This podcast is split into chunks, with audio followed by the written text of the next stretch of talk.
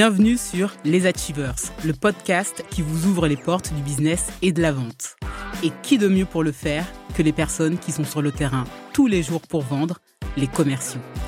Évidemment, on ne vend pas de la même manière, en B2B ou en B2C, en fonction de la nature de son offre, de son secteur ou de la maturité de son entreprise. Alors chaque semaine, je vous propose une double immersion. Je reçois une personne qui nous expliquera son marché et sa réalité de la vente. Je suis Audrey Petro, consultante en développement commercial et toujours sur le terrain. Je vous souhaite une très bonne écoute et je vous dis à tout de suite.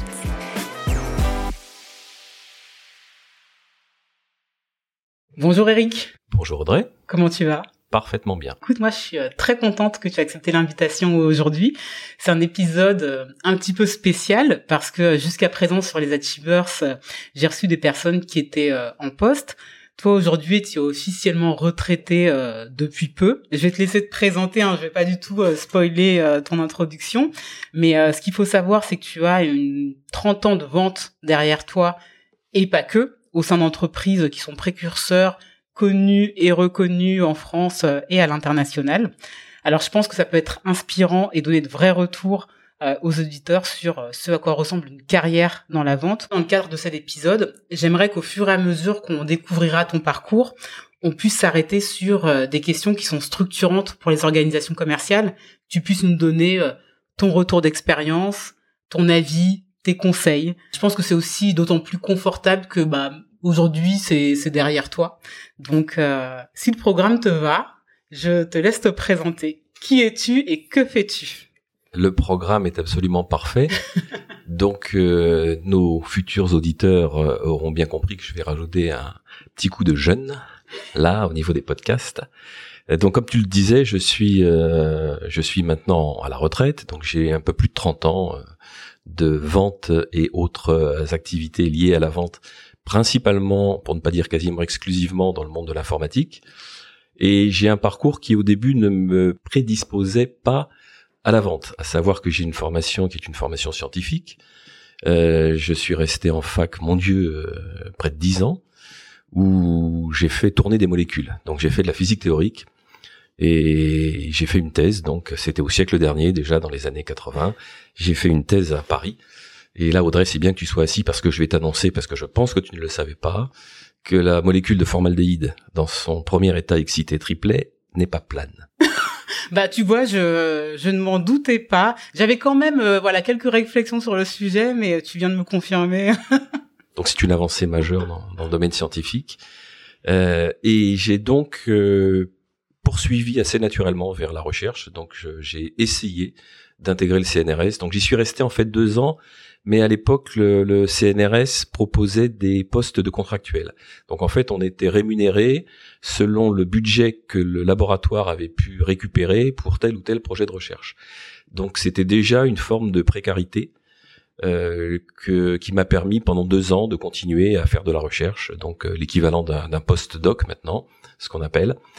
Euh, et puis au bout de deux ans, à l'époque j'étais la vie est ce qu'elle est, donc euh, j'avais le projet de me marier, et donc ma future femme m'a dit bon il serait quand même temps de faire quelque chose d'un peu sérieux, parce qu'en plus les rémunérations étaient pas top, surtout quand tu es contractuel.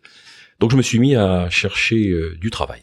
Donc j'avais à l'époque 27 ans, et l'une anecdote assez amusante, c'est quand j'ai cherché du travail, donc je me rappelle avoir eu des entretiens d'embauche où les gens me disaient mais vous avez 27 ans? J'étais évidemment en compétition avec des gars qui sortaient d'école d'ingénieur ou d'école de commerce, qui avaient 22, 23 ans, et on m'a demandé mais qu'est-ce que vous avez fait pendant tout ce temps-là? Et premier choc dans ma dans ma vie, si je puis dire, je me suis rendu compte que la formation universitaire, ça avait à l'époque pas beaucoup de poids pour euh, des recruteurs qui préféraient de très loin embaucher des gens qui avaient une formation beaucoup plus pratique euh, de type ingénieur, euh, de type école de commerce, donc qui permettait d'avoir des gens qui euh, selon eux, étaient certainement plus, plus rapidement opérationnels sur le terrain. Bon, cela dit, j'ai eu la chance de, de trouver un poste. Euh, alors, j'avais cherché dans l'informatique parce que quand tu fais de la physique fondamentale, c'est beaucoup d'informatique, c'est beaucoup de programmation, et donc assez naturellement, je suis venu chercher euh, du travail dans le monde de l'informatique. Donc, dans un premier temps, j'ai trouvé un travail dans une grosse PME française qui faisait de l'instrumentation scientifique donc euh, qui, qui produisait des spectrophotomètres, on va parler savant, donc des appareils dans lesquels tu glissais un petit échantillon et euh, quand l'appareil avait mesuré ce qu'il y avait dans l'échantillon, ça te disait bah, il y a tant de cobalt, tant de fer, ainsi de suite. Bon, donc il intéressé évidemment l'industrie de la cosmétique, de l'agroalimentaire et ainsi de suite. Et tout ça était piloté par informatique. Et donc j'ai intégré cette euh, cette société, le département informatique de cette société, pour faire du développement logiciel. Année merveilleuse pendant 4-5 ans où je, je, me suis éclaté parce que faire du développement de logiciels, c'est de la création. Euh, donc tout ça été absolument parfait. Et puis on m'avait donné en plus euh, la responsabilité des formations, donc je faisais la formation du logiciel, ce qui m'a donné l'occasion de, de commencer à goûter au plaisir d'avoir à, monter sur scène et puis faire ton show. Euh, donc ça c'est une chose qui était qui était très très très sympa et j'avais en plus euh, la responsabilité de la communication autour du logiciel donc j'étais la personne qui était interviewée quand euh, il s'agissait de présenter les nouvelles fonctionnalités du logiciel. Donc tout ça était très très bien. Et puis j'ai été euh, contacté, ça a duré 4-5 ans, j'ai été contacté par à l'époque Siemens qui ouvrait en France une division informatique dédiée au calcul scientifique, donc des gros supercalculateurs qui à l'époque luttaient contre les, les fameux supercalculateurs Cray. Bon, les gens qui ont qui ont mon âge savent ce à quoi je fais référence. Et donc, il cherchait des gens. Et c'était très bien parce que ça couplait à la fois l'informatique et ça couplait surtout ma formation, à savoir que évidemment nos clients étaient les grosses universités, les gros centres de recherche, la météo euh, et ainsi de suite. Donc des gens que j'avais eu l'occasion de côtoyer dans ma première vie de, chercheur. Donc j'ai intégré euh, Siemens. Euh, ça a été ça a été une super expérience un petit peu difficile au début parce que je suis rentré en tant que technico-commercial. Euh, maintenant, on appelle ça pre-sales, on appelle ça consultant. Euh, à l'époque, on appelait ça technico-commercial. Donc, la personne qui est censée savoir euh, euh l'alpha et l'oméga sur toutes les matériels et logiciels qui sont vendus, ce qui était évidemment pas mon cas. Donc, c'était quand même beaucoup, beaucoup de travail. Et surtout, j'étais seul absolument seul puisque c'est une très grosse division, mais il y avait un seul représentant euh, en France, c'était moi. Et donc c'était un petit peu difficile à gérer parce que même s'il y avait pas beaucoup de prospects, parce que les, sociétés qui ont les moyens de mettre quelques centaines de millions, c'était des francs à l'époque, dans un gros calculateur pour faire de la recherche, il y en a pas tant que ça. Euh, la compétition était assez rude, mais bon, ça a duré deux trois ans et puis au bout de deux trois ans, je me suis dit bon, j'arriverai pas à faire ça parce que les, on a signé une affaire, ce qui était bien, mais une seule. Ah oui, sur 2-3 euh, ans. Sur 2-3 ans. Donc au début c'est fantastique et puis après c'est un petit peu difficile parce que bien que technico-commercial, une partie de ma rémunération était sur objectifs commerciaux. Donc vivre avec ton fixe, euh, ça devient vite euh, difficile. La politique à l'époque, c'était quoi? C'était un, c'était un fixe euh, qui correspondait à 50% du package. Un peu Pas pour les technico-commerciaux, c'était plutôt du 80-20. Donc 20% de variable. Pour les commerciaux, c'était autour de 60-40, voire 50-50 à peu près. Donc j'ai la possibilité chez Siemens, c'est l'avantage des grosses sociétés, de me voir proposer un poste de technico-commercial beaucoup plus générique, donc dans une division classique, euh, grand compte. Et euh, je suis technico-commercial donc sur euh, le compte EDF, grand compte. Donc je travaille en doublon avec un collègue commercial. Et comme c'est un très très gros compte, on décide de se partager le compte. Il me dit, écoute, toi, tu es plutôt un scientifique, donc tu vas prendre tout ce qui est direction technique et scientifique d'EDF. D'accord, et quand il te dit on se partage le compte, c'est on prospecte tous les deux, et donc tu fais une partie de mon travail. Absolument. Il me dit donc euh, tu vas t'occuper plutôt de la direction études et recherche, de la production, et moi je prendrai les directions commerciales, clients, côté EDF. Donc je fais ça pendant pendant un an, et déjà à l'époque, je me rends compte que pas en ce qui me concerne, mais en ce qui concerne d'autres technico-commerciaux, ils sont un peu les les esclaves, si je puis dire, du commercial. J'ai vu notamment des, des, des, situations où le commercial arrivait, euh, notamment celui qui s'occupait des marchés publics, qui passait son temps à éplucher les BOAMP, je sais pas si ce nom te oui, c'est chose, les GOCE, donc maintenant c'est sur tout ça est sur internet. Sur public. Donc c'était les, les, bulletins officiels des offres de marché public, donc c'était une espèce de, de petit journal euh, marqué en tout petit comme les notices de médicaments où tu avais toutes les administrations qui publiaient leurs appels d'offres. Et donc le commercial euh, éplucher ça, récupérer les appels d'offres et venait poser les appels d'offres sur le bureau du technico-commercial en disant bon bah, t'as trois jours pour répondre à ça, quatre jours pour répondre à ça, bon, sans aucune chance parce que quand on prend un appel d'offres au niveau de sa publication dans ce genre de journal. Il est déjà trop tard parce qu'ils ont en général déjà parlé avec euh, des prestataires, ils sont déjà en jambes avec d'autres personnes. Ils ont fait leur choix. Donc je me dis, je pas de ça pour moi. Et euh, assez de façon assez amusante, en parallèle, le commercial avec lequel je m'entendais très bien, donc sur EDF, me dit, euh, t'as pas l'impression qu'on fait un peu le même boulot? J'ai dit oui, si, tout à fait, tout à fait. D'ailleurs, c'est bien, c'est sympa et tout. Et il me dit, tu sais, je gagne deux fois plus que toi. Waouh. Attends, c'est pas possible. Bon, parce que bien que la rémunération ne soit pas le levier principal, ça reste quand même un levier important. Bon. En fait, c'était pas vrai. Il gagnait pas deux fois plus que moi, il gagnait près de quatre fois plus que moi. Donc ça m'a ça m'a quand même donné à réfléchir et comme en parallèle, il y avait un poste de commercial qui s'ouvrait sur tout le secteur des télécoms qui restait un secteur très technique, je me suis dit je franchis le pas et donc je passe commercial euh, chez Siemens. J'ai fait ça pendant 2-3 ans. On vendait des, des serveurs à l'époque. Donc je n'ai que euh, la partie télécommunication en France, donc SFR, Orange, Bouygues à l'époque, Bouygues Télécom. Et je décide au bout de 2-3 ans de partir de chez Siemens et je suis attiré par euh, par le, le, le, monde du logiciel. J'ai des copains qui sont à l'époque chez Informix. Informix, c'est euh, de la base de données. Ils ont été rachetés par IBM depuis. Donc c'est du logiciel d'infrastructure.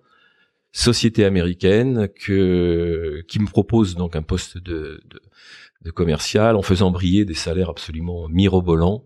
Alors là en 50-50 avec une partie variable donc euh, qui était bon enfin le salaire était, plus qu'un plus qu'intéressant et donc je bascule dans, dans, le monde merveilleux du logiciel informatique où là les mots closing les mots funnel, gestion de funnel, euh, les mots reconnaissance de revenus, euh, les mots euh, canal direct, canal indirect sont des choses que j'apprends, que je ne connaissais pas avant et que j'apprends.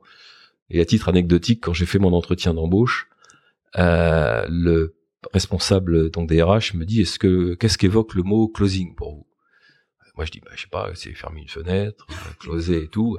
Tellement j'étais loin de ça parce que Siemens c'est un autre monde. Siemens c'est une grosse société euh, historique, euh, c'était pas du tout géré de cette façon-là. Donc te dire que tu vois, je tombais vraiment de, de, ouais. de très haut. Mais, mais, alors du coup, moi, ce qui m'intéresse, c'est ce passage d'un profil, euh, en tout cas scientifique, technico-commercial à commercial. Comment tu montes en compétence? Donc moi, je comprends que un peu sur le tard, quand tu gères le compte EDF avec ce, ce commercial, mais après, est-ce que tu as senti que tu devais peut-être rattraper un certain retard? Et si oui, en fait, comment ça s'est fait? Alors c'est une excellente question parce que assez de façon assez paradoxale, quand je suis passé commercial, j'ai déployé beaucoup beaucoup beaucoup d'énergie pour connaître mieux les produits. C'est-à-dire que ce qui revient de façon assez naturelle au, au pre-sales ou au technico-commercial, à savoir la connaissance de toutes les fonctionnalités du produit, moi je me suis dit en tant que commercial, j'ai eu l'impression de me retrouver seul en face du client et je ne voulais pas donner l'impression que j'avais vu chez d'autres commerciaux, qui est le type qui n'y connaît rien et qui est là pour aller euh, euh, déjeuner avec le client et sortir sa carte de crédit. Euh, je voulais absolument pas donner cette impression, donc je me suis vraiment mais, mais, mais concentré et défoncé pour être euh, à fond sur la connaissance du produit. Le reste, après, mais ça c'est du bon sens. Le reste, c'est un c'est un métier de relation. Donc c'est la façon dont tu rentres en relation avec tes clients. Il y a des règles qu'après d'ailleurs j'ai je me suis euh, je, je me suis fait une, une, une vraie euh, obligation d'en parler aux commerciaux des équipes que j'ai pu manager par la suite des règles simples du genre euh, soyez soyez vous-même restez poli et restez correct soyez à l'heure au rendez-vous il faut savoir que à l'époque quand j'ai commencé commercial on n'avait pas les téléphones portables donc tu pouvais pas, si tu étais dans un bouchon, c'était extrêmement difficile de téléphoner à ton client ou à son secrétaire, à sa secrétaire, en disant je suis navré, j'ai un peu de retard et tout. Bon, le nombre de fois où ça m'est arrivé et j'ai dû m'arrêter dans un café pour aller téléphoner aux clients et tout, c'est infernal. Donc je disais des règles comme ça. Bon. Ensuite, quand tu es commercial, savoir que la chose la plus difficile et de très loin, et ça je, je, je, le, je le crois toujours, c'est ce qu'on appelle le cold call. C'est-à-dire quand tu, on te donne un compte et on te dit vas-y, tu as EDF, tu as euh, ou tu as France Télécom parce que France Télécom j'étais vraiment commercial. Tu as France Télécom, voilà, t'as à faire cette année, à toi de jouer. Bah tu prends ton téléphone et tu appelles des gens. T'appelles des gens qui ont pas envie de te prendre au téléphone, qui ont pas envie d'écouter ton blabla, et tu te dis, bah, il faut que je sois suffisamment euh, convaincant, persuasif pour avoir. Le but, c'était le rendez-vous. C'était obtenir un rendez-vous. Et une fois que tu as ton rendez-vous, il faut être sûr que quand tu sors du rendez-vous, il y a une suite. Et tu peux pas savoir ce que je me suis battu avec des commerciaux, des gens qui avaient de la bouteille plus tard, en leur disant bon, alors c'est bien le rendez-vous, euh, what's next? Euh, Bah, on sait pas, on le rappellera. Je dis mais attends, tu, as, été avec quelqu'un, on a eu euh, des pires difficultés pour prendre ce rendez-vous.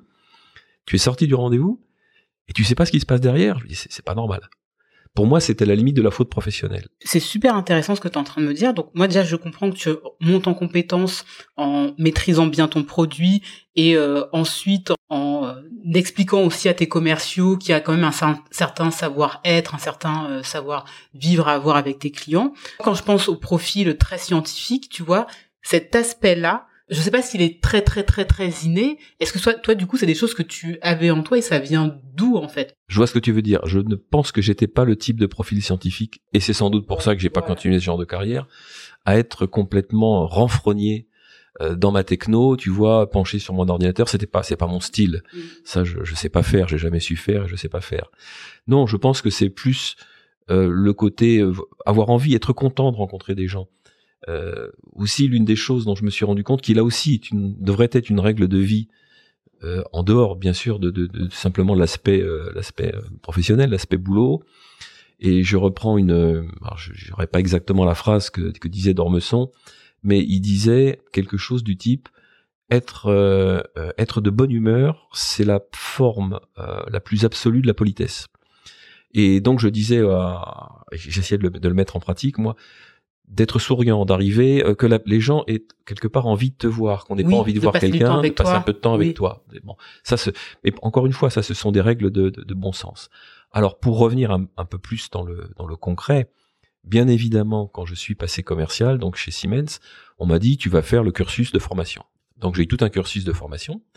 C'était, euh, ma foi, c'est l'une des quasiment seules sociétés que j'ai que j'ai vues peut-être avec Ideal, euh, donc startup qu'on évoquera sans doute euh, plus loin dans ce podcast. C'est l'une des sociétés qui euh, avait la, meilleure politique d'onboarding. C'est-à-dire quand tu arrivais, on te laissait pas tout seul comme ça te débrouiller, tu suivais une espèce d'université. Ça se passait comment concrètement? Alors concrètement, tu étais, bah tu avais, il y avait quatre modules de formation qui duraient trois jours à une semaine pour, donc c'était quasiment, c'était, c'était pas pas dans la foulée, donc tu avais quasiment deux mois, deux mois et demi où tu étais souvent en formation et on t'apprenait diverses règles.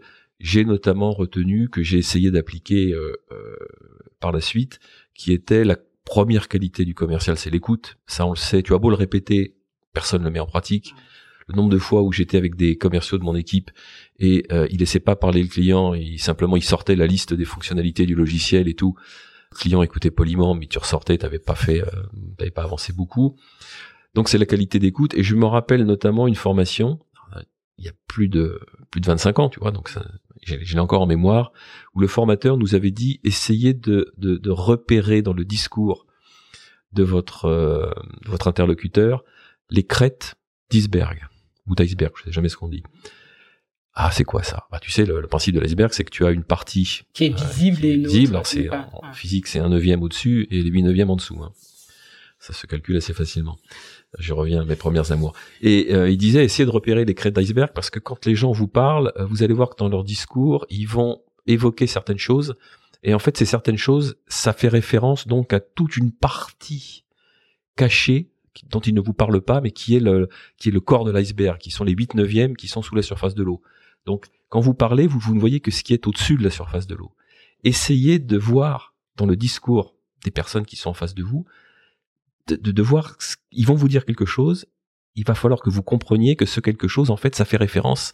Alors c'est, euh, ça va peut-être faire référence à une promotion que la personne va avoir, qui, qui, qui signifie qu'elle doit absolument faire en sorte que le projet qu'elle manage doit être réalisé dans le mois qui vient ou les deux mois qui viennent.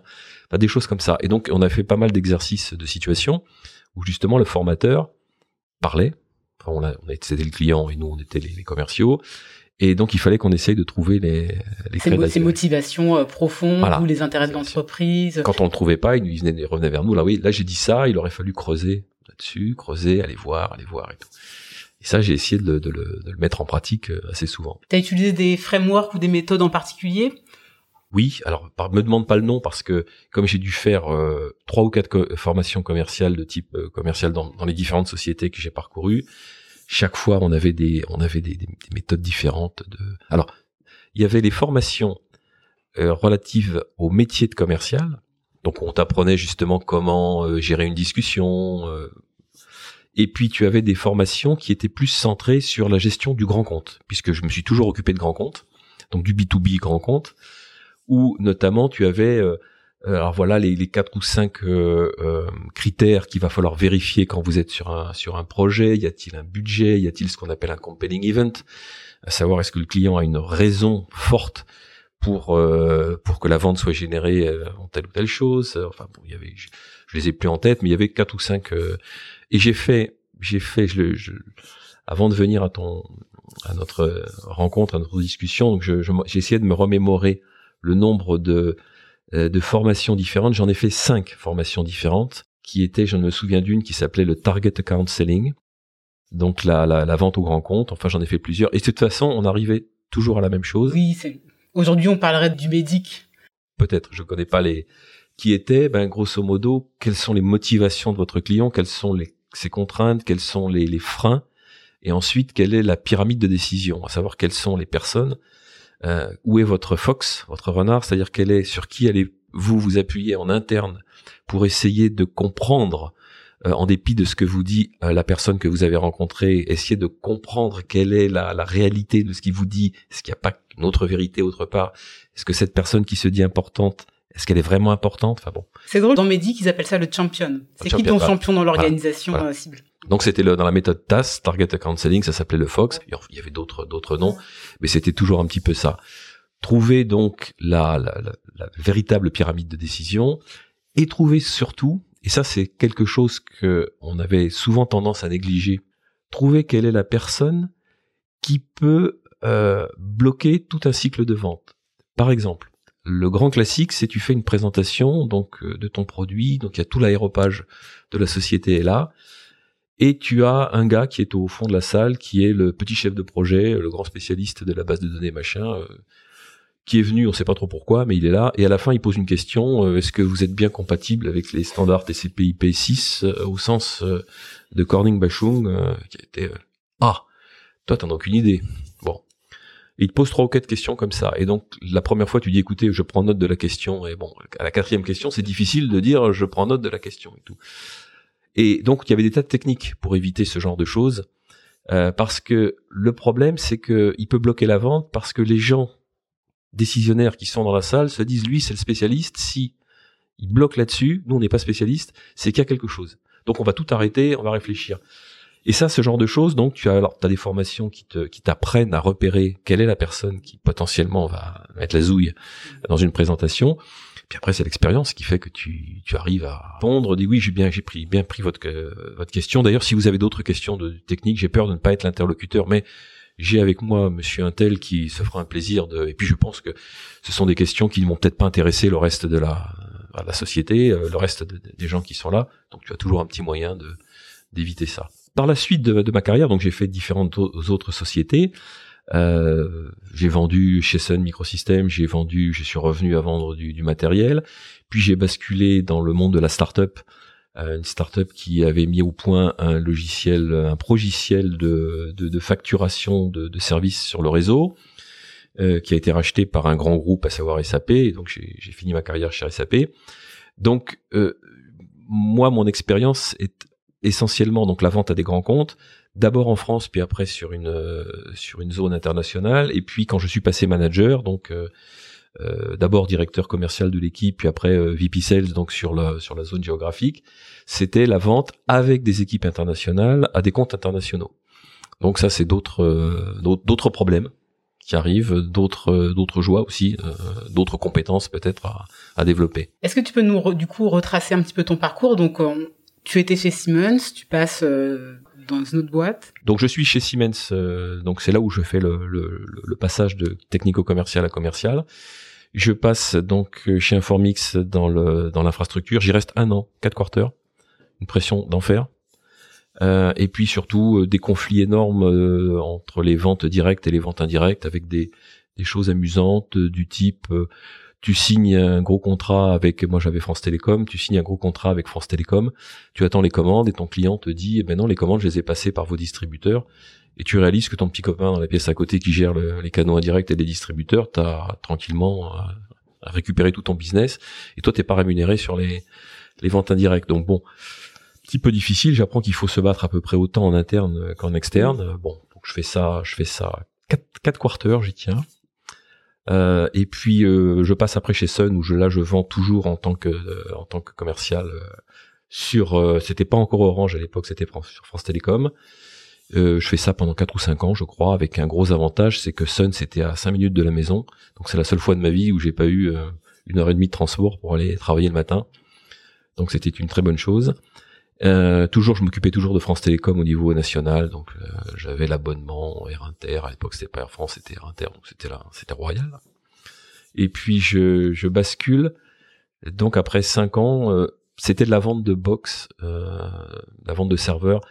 Et on dira ce qu'on veut, malgré toutes les formations sur montrer la valeur à votre client et tout, à trouver de la valeur à des, à des box parfois un peu difficile bon d'aller voir un, un, grand ponte en lui disant que ton processeur il va plus vite que celui du copain à côté ça intéressait pas vraiment les, grands décideurs chez, France Télécom. Et là, j'ai l'opportunité de basculer dans une petite start-up américaine qui vendait euh, donc un, qui était qui avait été ce qu'on appelle un ISP, donc un fournisseur de, services sur Internet, qui avait développé donc pour son, ses propres besoins un logiciel de, de gestion, comptabilité, gestion des clients euh, sur Internet, et qui s'était dit qu'il faisait beaucoup plus d'argent à vendre le logiciel qu'à avoir des clients sur Internet. Donc ils avaient basculé, ils étaient devenus donc un éditeur logiciel, euh, boîte sur la côte américaine. C'était en pleine explosion. Euh, la bulle Internet n'avait pas encore explosé, mais bon, donc il y avait des salaires mirobolants. Euh, on nous on, nous montre euh, les, les, actions. Je me rappelle que ma séance d'onboarding qui était sur la à Cupertino là-bas dans la, dans la vallée près de San Francisco. Et là c'était le, c'était l'onboarding, la société était californienne, donc on va là-bas. alors c'était la Californie avec tout ce que ça comporte.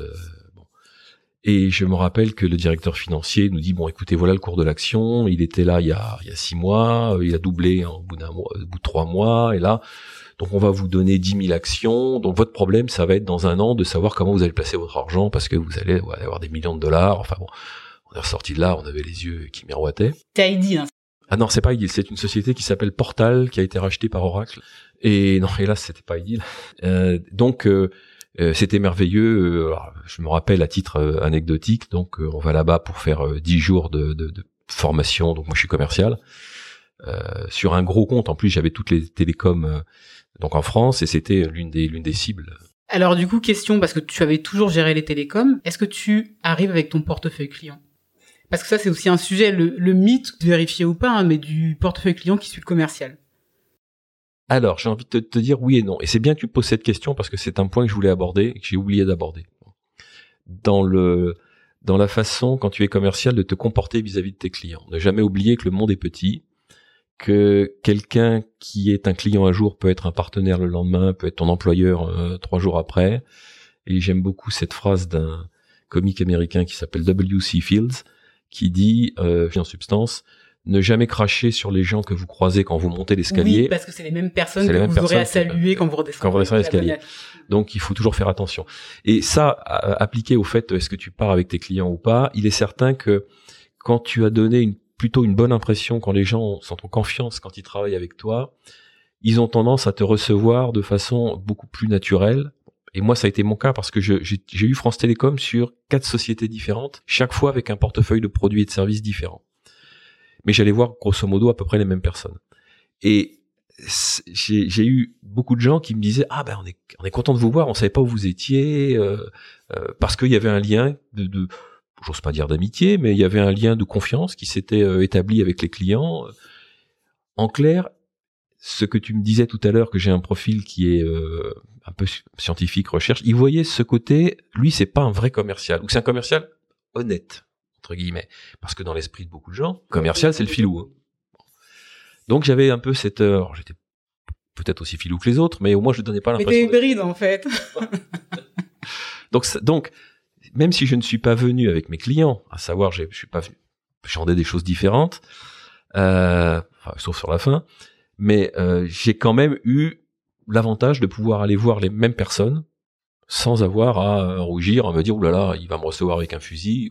Ouais, et être bien reçu. Et est-ce que tu penses que c'est quelque chose qui a également joué dans ton recrutement quand t'es passé à chaque fois d'une boîte à une autre? En se disant, ah ok, il, il a géré France Télécom, on va le recruter pour ça également. C'est clair parce que je pense que certainement les, les, les gens qui à l'époque m'ont recruté ont dû appliquer les mêmes euh, les mêmes recettes ou avaient les mêmes euh, les mêmes besoins et les mêmes critères que ceux que j'ai eu moi et utilisé après quand moi j'ai recruté des gens.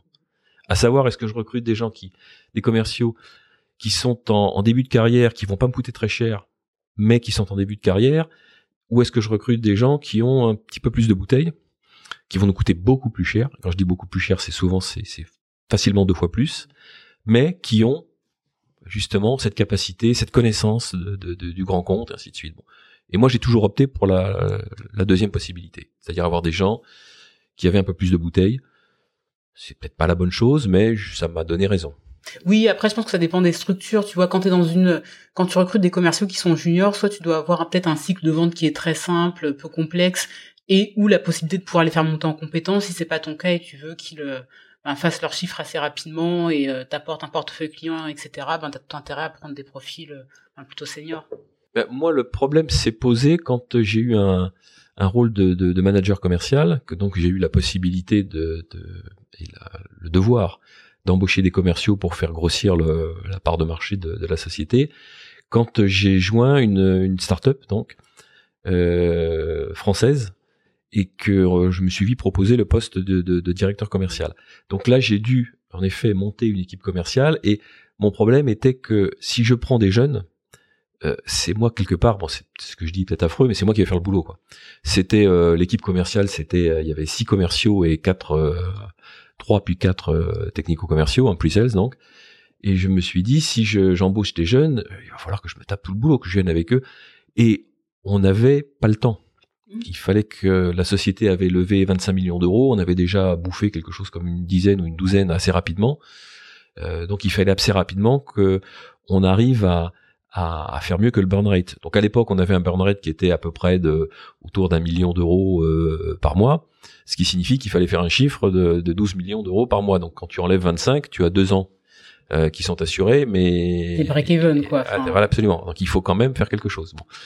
Donc tu te dis, j'ai pas trop le temps. En plus, je suis une start-up, je suis pas connu. Je vais évidemment me prendre euh, tous les clients qui disent vous avez un super produit, vous êtes géniaux, comment la terre a pu tourner sans vous? Mais est-ce que vous serez encore là demain? Moi, je vais pas mettre quelques centaines de milliers d'euros dans votre logiciel si euh, vous n'êtes plus là demain. Alors ça, ce sujet, comment tu l'abordais ça? C'est un classique et notamment quand les achats te demandent ben, c'est quoi ton chiffre d'affaires, euh, ta marge, etc. sur les trois années précédentes. Alors ça c'est un ça c'est un sujet au début quand tu es dans une startup c'est un sujet récurrent. Il y a malheureusement enfin je l'ai pas trouvé il y a pas de martingale il y a pas de il y a pas de formule miracle. Bon quand tu as la chance d'avoir un produit innovant tu vas mettre euh, en face de ton client le, prix du non investissement dans l'innovation. Quand euh, je suis rentré chez Ideal, Ideal c'était une émanation de France Télécom c'est ce qu'on appelle une spin-off donc ce sont des des anciens de, de France Télécom qui ont créé leur société et ils sont partis, en fait, ils ont, ils ont industrialisé et productisé un, un produit que France Télécom mettait en place, qui était un produit de tarification, gestion et facturation des services sur Internet. Quelque chose qui allait exploser. Et voyant que France Télécom était prêt à leur euh, laisser la bride sur le coup euh, pour créer la société, donc ils ont créé cette société Ideal avec un logiciel donc qui a été très rapidement perçu comme étant extraordinairement innovant permettant d'aller tarifer. Je te prends un exemple. Les logiciels de tarification dans le monde des télécoms au début, quand euh, qui tarifaient de la voix très très bien, à savoir euh, t'as parlé, t'as appelé les États-Unis pendant euh, trois minutes, ça te coûte tant. Il y avait des des petites fioritures du type la première minute indivisible, à savoir que même si tu téléphones 10 secondes, on te facture une minute. Enfin, il y avait toutes ces choses-là. Bon, quand le SMS est arrivé sur le marché, aucune plateforme de tarification ne savait tarifer un SMS. Donc toutes les plateformes de tarification disaient un SMS, c'est comme si tu avais téléphoné pendant 3 minutes, 4 minutes. Bon. Et derrière est arrivé Ideal en disant non, non, le, SMS, on va le tarifer différemment en fonction de ceci, de cela. Et puis après est arrivée la, la téléphonie sur Internet, et puis après est arrivé le fait que tu pouvais les MMS, toutes ces choses-là. Donc, Ideal amenait cette, cette différence qui permettait d'aller tarifer un petit peu euh, de la façon dont tu voulais les tarifs, les services que tu proposais sur Internet. Tu sais, typiquement, on implémentait les petites lignes que tu as en bas des contrats du type, euh, bien évidemment, si vous faites euh, ceci ou si vous consommez. Et le deuxième gros avantage de Ideal, c'est qu'il gérait ce qu'on appelle le prépayé. Je vais, pardon, je vais être un petit peu, peut-être un petit peu technique, mais bon. Le prépayé, ce que c'est, c'est que tu, tu, tu mets de l'argent sur un compte, et après tu téléphones, tu envoies des SMS, bon. Et quand tu arrives au bout de l'argent sur ton compte, bah, on te bloque là, on te dit, mais si vous voulez continuer, vous payez un peu plus. Bon, c'est un petit peu ça. Contrairement au poste payé, où tu reçois une facture à la fin du mois, et on te dit, voilà, vous avez consommé tant et tant, vous aviez un forfait de temps, vous avez dépassé de temps, donc vous nous devez tant. Ça se passe comme ça. Le problème avec le prépayé, c'est que si tu ne contrôles pas sans arrêt, en temps réel, où en est la consommation de ton client, tu peux te retrouver face à des dépassements énormes de consommation que tu n'auras pas payé. Parce qu'évidemment, si tu dis à ton client, ah mais vous avez dépassé de temps, le gars te dit, vous êtes gentil, moi j'ai pris un prépayé, c'est à vous de vérifier. Donc, Et donc ça, on savait le faire. D'accord, les, les, boîtes géraient pas ça non, en interne les boîtes ne géraient pas ça en interne. Donc avec l'explosion des cartes prépayées pour les enfants notamment, et il y avait eu un précédent célèbre, en, je crois que c'est en Suède, où je sais plus quelle société qui s'était mise sur le marché a explosé, parce que le, ils géraient pas le prépayé et ils faisaient le, le, le, bilan à la fin du mois. Et à la fin du mois, ils avaient éclaté complètement leur consommation. Ce qui signifie que pour assurer leur qualité de service, ils avaient dû être obligés d'investir dans de l'équipement, de l'infrastructure, des antennes, des BTS, des antennes réseau et tout ce que tu veux. Ça leur avait coûté de l'argent et il n'y avait pas les revenus en face. Donc on savait faire ça. Donc euh, on allait vers le client en disant, voyez, si vous nous implémentez, donc on va faire ça. Et deuxième chose, alors là très concrète, c'est que la pérennité dont on ne pouvait pas, nous, se, se prévaloir, qu'on ne pouvait pas revendiquer, on l'a fait porter par nos partenaires. À savoir que ce genre de vente passait quasiment tout le temps avec des associations entre un partenaire qui était le plus souvent un intégrateur, des Capgemini, des Accenture, euh, euh, des IBM Consulting, enfin tout ce qu'on tout ce veut, qui vendait avec nous parce que eux derrière assuraient l'installation du logiciel. Encore une fois, c'est pas du c'est pas du Excel si tu veux où tu vas télécharger l'installation et le paramétrage du logiciel. Ce sont des phases lourdes. Quand tu, implémentes un CRM, quand tu implémentes une, facturation, une comptabilité, c'est lourd, ça prend du temps.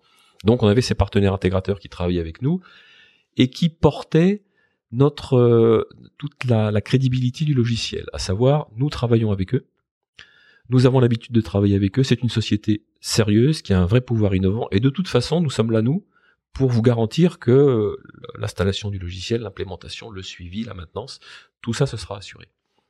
Donc voilà comment on est arrivé à s'en sortir. Mais clairement, euh, ça a un impact sur le prix. Les clients te disaient, moi, je suis prêt à faire franchir le pas avec vous, mais pas pour ce prix-là. Donc au début, on a dû faire des, écarts parce que ce qui est important, c'est de prendre les premiers clients. La chose également qui est extraordinairement importante, et là je me suis battu, battu, battu pendant des années tout au long de ma carrière, c'est l'importance de la référence. Toutes les sociétés ont des clients. Très peu de sociétés ont des références. C'est-à-dire que très souvent, le commercial signe un contrat et ne pense pas à l'après, à savoir, ce serait bien que je puisse un jour m'appuyer sur le client que je viens de signer si j'ai besoin de faire appel à lui pour qu'il vienne parler de ma solution dans un congrès, pour qu'il puisse prendre l'appel d'un de mes clients. Parce que la vente au grand compte de solutions qui sont structurantes, qui coûtent assez cher, passe toujours par la question du client qui est mais vous l'avez installé où votre truc là? Et alors c'est quoi les bonnes pratiques? Alors ce que je disais, moi ce que je disais à tous les commerciaux et ça a plutôt pas trop mal marché, vous aurez dans toute négociation commerciale à parler de prix, de tarifs, et forcément ce sera toujours trop cher. C'est toujours trop cher pour le client. Donc, on sait très bien qu'on va être amené à négocier, on sait très bien qu'on va être amené à faire du discount. Et sachez que tout pas en avant demande un pas en avant en contrepartie de votre client. Donc, et ça, ça n'avance, ça ne, ça, ne, c'est pas quelque chose qui est bloquant pour les clients. Dites-leur, écoutez, moi je suis prêt à vous faire de la remise en plus. J'en ai, j'ai vu avec mon directeur commercial parce qu'évidemment tu as les, les grands classiques, je ne peux pas le faire je vais voir mon directeur et puis ton client comprend que quand tu as passé euh, les trois niveaux hiérarchiques que au-dessus de toi, il comprend que là, bon, pour avoir du, la remise, il faudra faire autre chose. Donc, demander quelque chose, par exemple, ok, mais à ce moment-là, ce qu'on va vous demander, parce que c'est important pour nous qu'on ait des clients, et par ricochet, c'est important pour vous, parce que plus on aura de clients, plus on aura de références, plus nos nouveaux clients nous feront confiance, et donc nous permettront de réinvestir dans le logiciel, de vous garantir la maintenance, tout un discours autour de ça. Aidez-nous à avoir ces références, moi, je vous fais un peu, un peu plus, mais par contre, on va faire un article. On va faire un article press release, bien sûr, on passera par euh, votre marketing, votre legal et tout pour être sûr que bon, c'est un point aussi important là, c'est qu'il faut être sûr quand tu vas négocier euh, avec ton client tout ce qui est relatif à, au, référencement, au fait que tu sois référence, il faut être sûr que c'est quelque chose que tu vas pouvoir activer assez rapidement, donc tu vas pouvoir te servir assez rapidement. Pendant la phase de lune de miel. Alors cela dit, bon, je, je veux pas noircir le tableau. On a eu des bugs. Tout, tout éditeur logiciel a des bugs. On a tous eu des, des soucis, plus ou moins gros et tout. Je touche du bois, bien que n'étant plus en fonction, je touche du bois pour mes collègues qui sont encore en fonction. On n'a jamais eu de bugs tellement bloquants euh, qui, qui, qui qu'on doit mettre la clé sous la porte de la société parce que euh, on est attaqué de tous les côtés. Et ce que j'ai remarqué d'ailleurs, c'est que plus la plus la société euh, est grosse et importante, plus la couverture légale, donc juridique de la société est importante. À savoir que c'est vrai qu'au tout début, quand j'ai intégré des startups, euh, on était peut-être un petit peu léger sur la couverture juridique, avec notamment le grand classique qui est que quand tu quand tu vends du logiciel d'application, tu es responsable de la qualité de ton logiciel, donc tu t'engages à corriger les bugs, mais tu ne t'engages pas à payer les dommages indirects que ton logiciel aurait pu euh, aurait pu engendrer du type. Tu fais de la facturation. Si as, tu t'es trompé dans une formule euh, quand tu as développé ton logiciel ou qu'ils ont facturé au lieu de facturer 4 millions à leurs clients ils ont fait facturer 4 euros que la société te dit ben nous euh, vous nous devez non non t'es pas responsable de ça. Donc on était relativement mais les clients le savent ça. J'aimerais revenir sur ce que tu me disais tout à l'heure, c'est on baissait les prix au début parce que l'important c'est de pouvoir remporter le contrat à quel moment on renégocie les prix quand on fait du grand compte? Alors c'est dans le, c'est dans j'ai envie de dire c'est dans le cycle de vente. C'est bien sûr plutôt en fin de cycle de vente.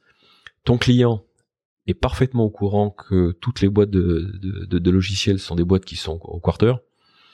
Donc ton client, il vient te voir, il parle de prix, c'est assez curieux, mais il parle de prix euh, très souvent le, les 15 jours qui précèdent la, clôture du quarter. Bon, euh, en te rappelant que finalement il est désolé, mais il va pas pouvoir signer qu'il va être obligé de décaler de 15 jours et toi ça te met euh, le premier jour du quarter d'après. Donc euh, un sou euh, pris sur le quarter N n'a aucune commune mesure avec le même sou pris sur le quarter N plus 1 qui lui vaut plus rien quoi. Bon. Je, je galège mais c'est un petit peu ça.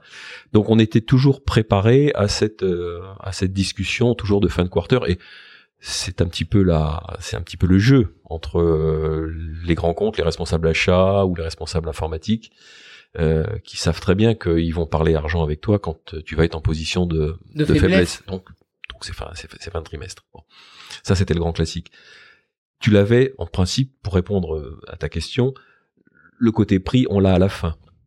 C'est-à-dire que très souvent, tu donnes des prix qui sont des prix listes au début. Ton client, il peut comparer avec la ce qui se fait euh, avec ta concurrence à peu près où tu es en termes de prix liste. Bon, ils savent très bien que si tu es dix fois plus cher que ton qu'un autre concurrent, ça va être difficile que tu te réalignes. Ils sont pas complètement idiots.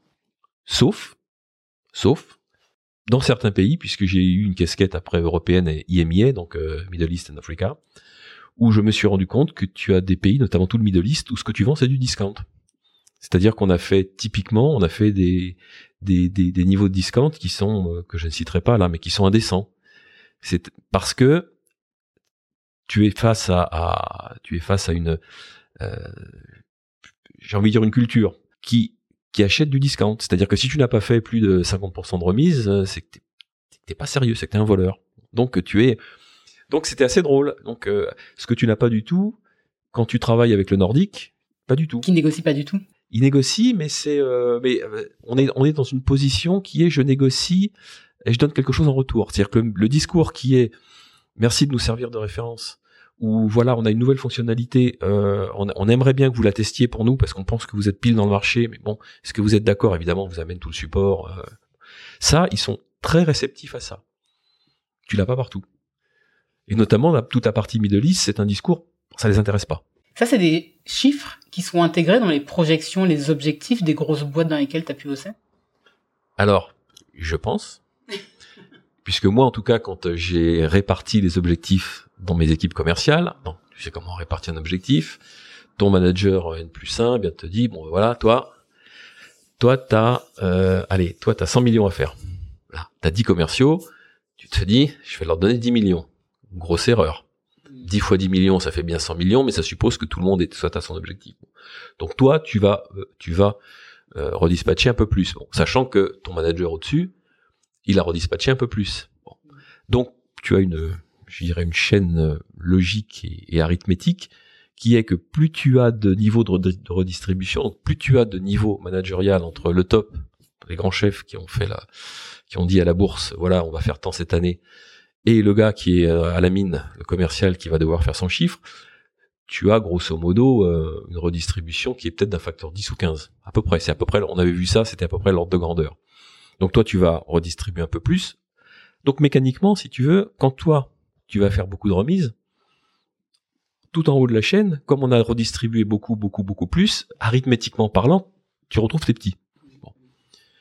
Et ensuite, on le sait. Alors, on le sait, mais dans des sociétés euh, importantes qui ont pignon sur rue, la, la liste de prix, la price list, c'est quelque chose avec laquelle tu ne joues pas. C'est-à-dire que la price list, elle est ce qu'elle est, elle bouge pas. Et notamment, je me souviens chez SAP, c'était c'était dans le dur. La price list, elle est comme ça, tu peux pas faire n'importe quoi. Si ton client achète ton produit euh, et qu'il s'aperçoit qu'il l'a payé différemment, alors évidemment, tu as les, les histoires de, de, de, currencies qui font que bah, en dollars, c'est pas le même prix que bon, ainsi de suite. Mais ça, c'est quelque chose qui est très très réglementé on va dire que ça été peut-être un peu moins dans des startups, mais là c'est très réglementé. Donc tu, tu fais pas n'importe quoi. Donc négocier des remises importantes en fonction de la zone géographique sur laquelle tu es, là ça a un vrai impact. Mais ça fait partie du business et on ne peut pas l'ignorer.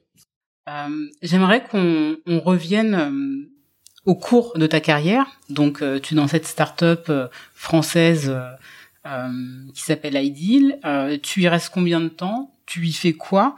Et ça se passe comment après? Donc je je rentre chez Ideal pour diriger, en fait monter euh, l'équipe commerciale sur l'Europe. Et j'y reste, donc j'y rentre en, on va essayer d'être précis, j'y rentre en 2000 ou 2001. Je crois la société venait d'être créée. Et j'y reste jusqu'au rachat par la société, donc par, par SAP, euh, en 2010, si mes souvenirs sont exacts si des gens euh, m'écoutent, ils vont peut-être dire mais dis n'importe quoi, ça c'est pas ça, mais c'est l'ordre de grandeur. Donc euh, donc j'y reste dix ans avec pour mission donc de chez Ideal donc de développer le business donc de cette plateforme de tarification et de facturation de services. D'abord surtout concentré sur les télécoms parce que les télécoms étaient les acteurs qui étaient les plus innovants en termes de, de services sur Internet. Et puis petit à petit, le marché euh, évoluant, et là le marché maintenant il va à fond, c'est que tout le monde vend du service. Euh, par exemple, le, grand classique qu'on avait, qui maintenant devient euh, un truc que tout le monde connaît, c'est que tous les vendeurs d'imprimantes, les grosses imprimantes, hein, mmh. s'entend, il y a longtemps qu'ils vendent plus d'imprimantes, euh, voilà, c'est tant l'imprimante. On vend à la feuille. Donc on dit voilà, je vous vends la capacité d'imprimer euh, 5000 feuilles par jour avec en plus telle fonctionnalité, vous aurez la possibilité de faire de la de la reconnaissance, je sais plus qui avait sorti ça, de la reconnaissance de de, de parce que les imprimantes font aussi photocopieurs. Hein. Donc, euh, façon à éviter que si quelqu'un veuille faire de la copie de billets, parce que c'est tellement, la qualité est tellement bonne maintenant des copies que tu pourrais très bien faire des, puis glisser dans des liasses euh, quelques petites photocopies. Euh. Donc il y avait des tas de fonctions comme ça qui ont qui ont un prix, qui se vendent. Donc on a assisté à une évolution de, de, de from product to services, c'est-à-dire toutes les sociétés passaient de la vente de produits à la vente de services, avec l'explosion des, des Airbnb, des Uber, enfin toutes les toutes ces plateformes. Donc et donc là, là, le logiciel de tarification de Ideal était parfaitement adapté à cette prise en compte. Donc le modèle qu'on avait vu dans les télécoms, il, partait et il s'expandait à l'ensemble de toutes les autres industries. Donc assez rapidement, on a évolué vers d'autres secteurs d'activité pour finalement réaliser beaucoup plus de chiffres d'affaires hors du monde de télécom. Et c'est ce qui a intéressé une société comme SAP en se disant, SAP, nous avons une couverture en termes de produits, en termes de clients, en termes de zones géographiques qui est énorme. Ce mouvement de l'évolution de la vente des produits vers les services va forcément nécessiter et induire une obligation pour les clients d'avoir une plateforme qui tarifie ça au mieux, parce que si tu tarifies tout en bloc au forfait, il ah, n'y a pas trop d'intérêt. quoi. Donc, rachetons cette société. Rachetons cette société, et intégrons cette société dans nos produits. Euh, faisons en sorte que le produit qu'on vient de racheter, ben, il parle euh, assez facilement à, tous les tous les composants ORP de, SAP, de façon que ça s'intègre assez facilement et que donc on puisse bénéficier de notre base installée pour euh, venir implémenter ce logiciel. Et puis accessoirement, ben, on va peut-être reprendre les équipes aussi. Ça peut faire du sens. Et là, c'est souvent un petit peu plus compliqué. Alors, vous étiez combien chez Ideal au moment du rachat? Et tes équipes commerciales sont montées à quel nombre? Alors au moment du rachat, il devait y avoir une centaine de personnes chez Ideal, principalement en Europe euh, et aux États-Unis. Donc on avait une filiale aux États-Unis qui était à New York dans les euh, en face des tours jumelles d'ailleurs.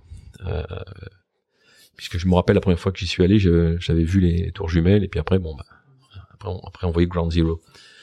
Donc ça faisait une centaine de personnes à peu près. Dans l'équipe pour l'Europe, il y avait une dizaine de personnes. J'avais des commerciaux donc euh, en France, euh, en Allemagne, euh, en Suède, en UK, petit peu, petit peu difficile là, en Espagne, en et pour la et en Russie. Ok, alors à chaque fois c'était des personnes qui étaient locales ou c'était des Français que vous aviez envoyés en expatriation? C'était des locaux. Alors on est passé là par dans un premier temps quand on avait ouvert des différents pays, notamment ça a été l'Allemagne, on est passé par des, représentants commerciaux, c'est-à-dire des sociétés qui venaient nous représenter. Oui, ça vous permet en fait de tester le marché avant de pouvoir vraiment engager des effectifs. Et... Euh, ça a jamais marché. Ça a jamais marché parce que, en fait, on s'est rendu compte que ce sont quand même des ventes qui sont sur des cycles assez longs. Ce sont des ventes qui sont quand même très spécialisées, c'est-à-dire qu'il faut faire beaucoup de présentations, il faut faire des euh, ce qu'on appelle l'époque les proof of concept, donc c'est-à-dire monter euh, euh, sur une plateforme à nous, monter notre solution avec les données du client et lui montrer que bah, ce qu'il veut faire, ça, ça, ça, marche ou ça marche pas. Enfin, en principe, ça marche. Donc, euh, c'est beaucoup, beaucoup d'investissement euh, en termes de, en termes d'avant-vente et on n'a quasiment pas de représentants commerciaux qui pouvaient faire ça. Donc, chaque fois qu'on l'a fait, ça nous a permis de, si de prendre, de prendre le pouls d'un marché, de commencer à se constituer une base de contact au sein de la clientèle, mais ça a jamais marché. Et finalement, ça a marché quand on a embauché des gens, donc qui étaient payés par la société, qui étaient des locaux, qui parlaient la langue, qui connaissaient la culture. Ça, c'est fondamental. Bon. Et qui avaient en, en backup euh, le reste de la société. On est arrivé quand on a on a pris sur certains sur certains pays, on a pris une certaine euh, une certaine part, on est de marché, on est arrivé à embaucher le couple commercial euh, plus sales, de façon à leur donner une certaine euh, autonomie. Et puis derrière, on était en backup nous quand je dis nous, c'était l'équipe, euh, euh, le reste de l'équipe technico-commerciale surtout était en backup pour les aider. Donc ça, c'était un, une grande chose. Nous, on n'est pas arrivé. Peut-être que des sociétés avec des produits différents sur des marchés différents se contenteraient parfaitement de, de, de représentation commerciale. Nous, ça n'a pas marché. En tant que boîte française, est-ce que tu considères qu'on fait facilement de, de l'export, du développement commercial international?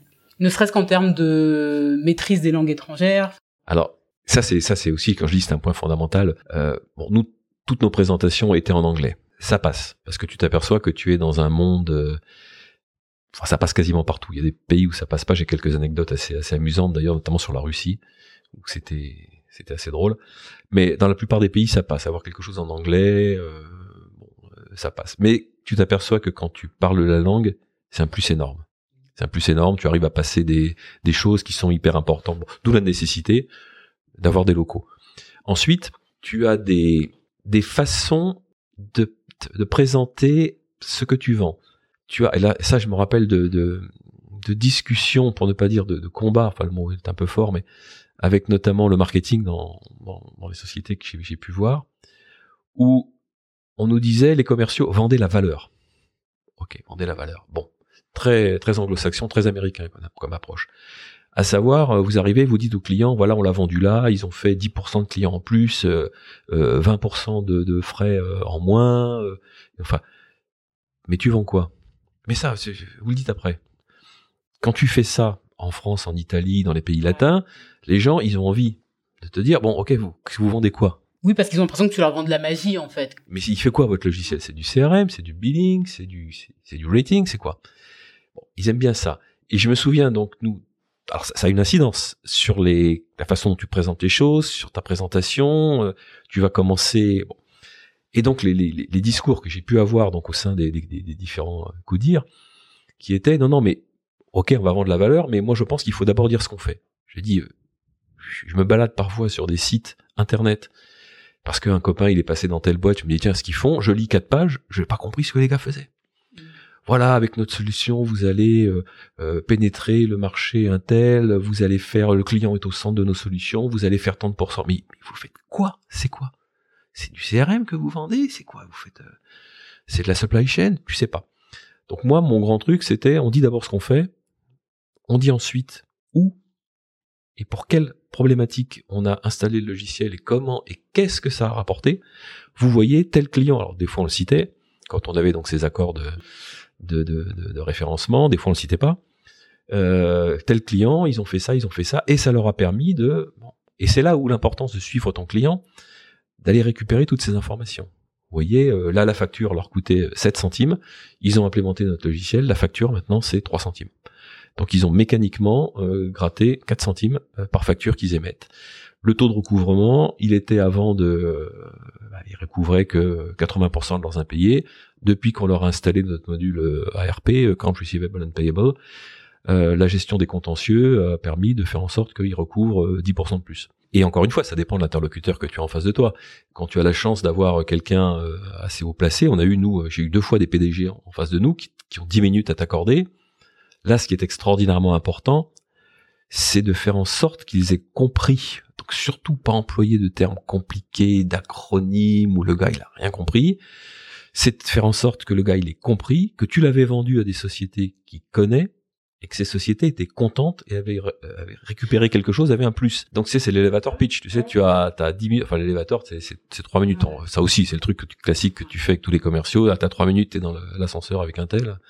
Vends-lui ton truc. Ouh, pas simple. Donc voilà, t'as ça. Et ça nous est arrivé, moi ça m'est arrivé deux fois. On le savait avant, donc on l'avait préparé. Mais ça a été, donc c'est un slide. Un slide et tu mets, euh, il faut que tu aies un nom et tout. Enfin, pas beaucoup d'informations. Et puis si ça vous intéresse, on est prêt bien sûr à creuser et tout. J'aimerais qu'on revienne du coup au rachat de, de Ideal par SAP. Ce qui m'intéresse, c'est quand tu es racheté par une grosse boîte internationale euh, d'origine allemande et que tu es une boîte française, comment ça se passe? Est-ce que tout le monde suit? Est-ce que toute l'équipe commerciale suit? Ça, ça se passe comment? C'est pris comment? Ah, C'est une très bonne question et c'est un passé qui est assez récent. Euh, bon, enfin assez récent, une, dizaine d'années quand même. Mais bon, donc la situation, nous sommes une société française 100 personnes qui fait à l'époque euh, une quinzaine de millions d'euros de chiffre d'affaires, à peu près. Et on est lorgné par une société euh, multinationale, euh, internationale SAP, qui à l'époque fait, je crois qu'il doit y avoir 80 000 personnes, qui doit faire une, 18 ou 20 millions, 20 milliards d'euros, pardon, de, de chiffre d'affaires, bon, qui a plus de 1500 produits à son à son portefeuille. bon. Donc une une structure commerciale complètement différente. On était, nous, dans une structure commerciale très pyramidale. On a un produit. On avait à l'époque un marché et demi sur tous les télécoms et puis on commençait à venir un peu, euh, je crois que c'était le retail ou je sais plus trop ce qu'on avait vu. Bon, avec une équipe commerciale et tout. Bon, tu arrives chez, chez SAP où tu as une structure de type euh, euh, en grille où tu as un, reporting par région, tu as un reporting par ligne de produit, tu as un reporting, euh, enfin tu as quatre ou cinq reportings différents qui fait que bon. Donc première question, quand tu es racheté, tu penses à toi. Tu te dis bon voilà je suis racheté, ma société était rachetée. Plus moi à l'époque j'avais euh, une cinquantaine d'années. Tu, raisonnes pas de la même façon quand tu as 25 ans et que tu commences ta carrière et quand tu en as 50, tu es plutôt sur la fin. Donc on a on a nos, salaires, on a nos positions, euh, nos titres. Moi j'ai une superbe carte de VP Sales IMIA.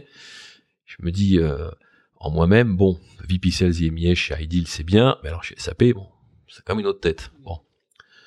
Donc première question, euh, à quelle sauce on va être mangé? Évidemment, personne ne le sait. Même ta hiérarchie le sait pas trop. Bon, ce qu'on sait et ce dont on se doute, c'est que l'intégralité de la société va être va être intégré. Pourquoi? Parce que on rentre euh, dans une société qui veut pousser notre produit mais qui ne le connaît pas. Et le temps ils ont besoin des compétences. Voilà, ils ont besoin de compétences. Le temps qu'ils forment des gens et tout, c'est c'est ce serait complètement idiot. Bon. Donc on est rassuré assez rapidement sur ce point-là. Petite chose assez amusante, euh, d'ailleurs, comme on est, ça c'est un peu la, la législation française qui, qui, fait ça. Quand on est racheté par SAP, on nous dit dans un premier temps ce qu'il faut que vous fassiez, avant de signer votre contrat, votre nouveau contrat SAP, contrat de travail SAP, il faut que vous démissionniez de chez Ideal. Donc tu es dans une position où tu dois avant démissionner. et je me rappelle. Et c'était une blague, on vous prend pas. Et je, me rappelle, je me rappelle donc c'était, on était six ou sept commerciaux donc à l'époque avec les gens de mon équipe, on était euh, donc euh, dans les locaux de, de SAP, on était dans une salle et, tout le monde se regarde. Et tu fais quoi toi? Et donc on avait réussi à obtenir le fait qu'on ait le contrat déjà sous la main, signé par la maison. C'était, on devait le faire, mais c'était, euh, ils ont été très très propres. Il y a eu aucune, je, pense qu'il y a eu enfin moi c'est la seule expérience de, de, de comment s'appelle de, de, de, merger and acquisition enfin de que j'ai vécu de ma vie euh, ça s'est très enfin pour moi et pour les gens de mon équipe ça s'est très très bien passé. À telle enseigne que je crois qu'il y a dû avoir sur les sur les 100 personnes il y a dû y avoir trois ou quatre défections D'accord. Qui ont dit on ne suit pas, ça nous Qui ont dit on suit pas parce que il se trouve que alors il se trouve qu'Ideal était euh, toute la partie euh, R&D était sur euh, était sur Caen puisque ça venait d'un d'un centre de France Télécom qui était là-bas en Normandie. Donc il y a deux ou trois personnes qui ont dit non non bah nous ça nous ça nous branche pas donc bah, on a une autre opportunité là donc mais dans l'immense majorité les gens ont suivi avec des salaires qui étaient au moins les mêmes pour ne pas dire parfois supérieur. L'intégration s'est très très bien passée. On a eu une phase de donc d'onboarding où on nous a expliqué voilà comment ça se passe chez nous. Euh, moi, j'avais récupéré à l'époque euh, la, la, responsabilité commerciale de, de l'équipe qui était là. Tu arrives avec ton équipe qui reste avec toi. Qui reste, qui reste absolument mon équipe et tout euh, avec le, le, la merveille de euh, des N plus je sais pas combien niveau hiérarchique que tu as autour de toi. Alors que tu étais VP sales. Ah, exactement. Avec cette cette grille donc des différentes responsabilités où maintenant tu dois rendre des comptes à, à, la ligne de produit à laquelle tu appartiens, à la ligne géographique à laquelle tu appartiens. Tu dois rendre des comptes comme on était hébergé par la filiale française. Mais nous avions nous, nous avions une, on avait une, on était une entité produit, on n'était pas une entité région, mais on devait quand même rendre des comptes à la filiale française. Enfin bon, donc tu passes ton temps à faire des, des funnels. Et pour avoir euh, récemment, donc c'était hier, discuté avec un de mes anciens, euh, c'est un ami, une ancienne personne qui était dans l'équipe, il me dit, de toute façon, dans ces grosses boîtes, le management, euh, le middle management, ce sont des gestionnaires de funnel. C'est-à-dire que eux, ce qu'ils veulent, c'est que leur Excel soit bien. Tout.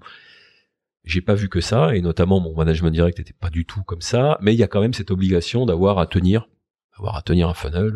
D'accord. Alors, question, quand tu étais encore chez Ideal, tu faisais du management, mais tu étais encore sur le terrain, tu vendais encore. Quand tu arrives chez SAP, c'est toujours le cas où là, tu vraiment plus le temps, et comme tu dis, tu gères des funnels. Ah non, non, je, absolument, c'était c'était la gestion de funnels. Bon, très rapidement, c'est quelque chose qui, un, euh, m'a pas convenu, et ensuite, ça se voyait. Enfin, j'étais pas à ma place, quoi. Clairement, c'était pas euh, euh, un management commercial dans une structure comme ça, c'est pas quelque chose qui me convenait. Typiquement, les questions que qu'on se posait quand j'étais chez Ideal et que je faisais les réunions, que tu avais une réunion commerciale toutes les semaines, on faisait un petit peu le point. Je m'intéressais et l'équipe commerciale s'intéressait à la nature du projet, c'est-à-dire un tel, ils ont un projet, ils veulent faire ceci, leur, leur problème c'est ça. Bon voilà Eric, ça se passe comme ça.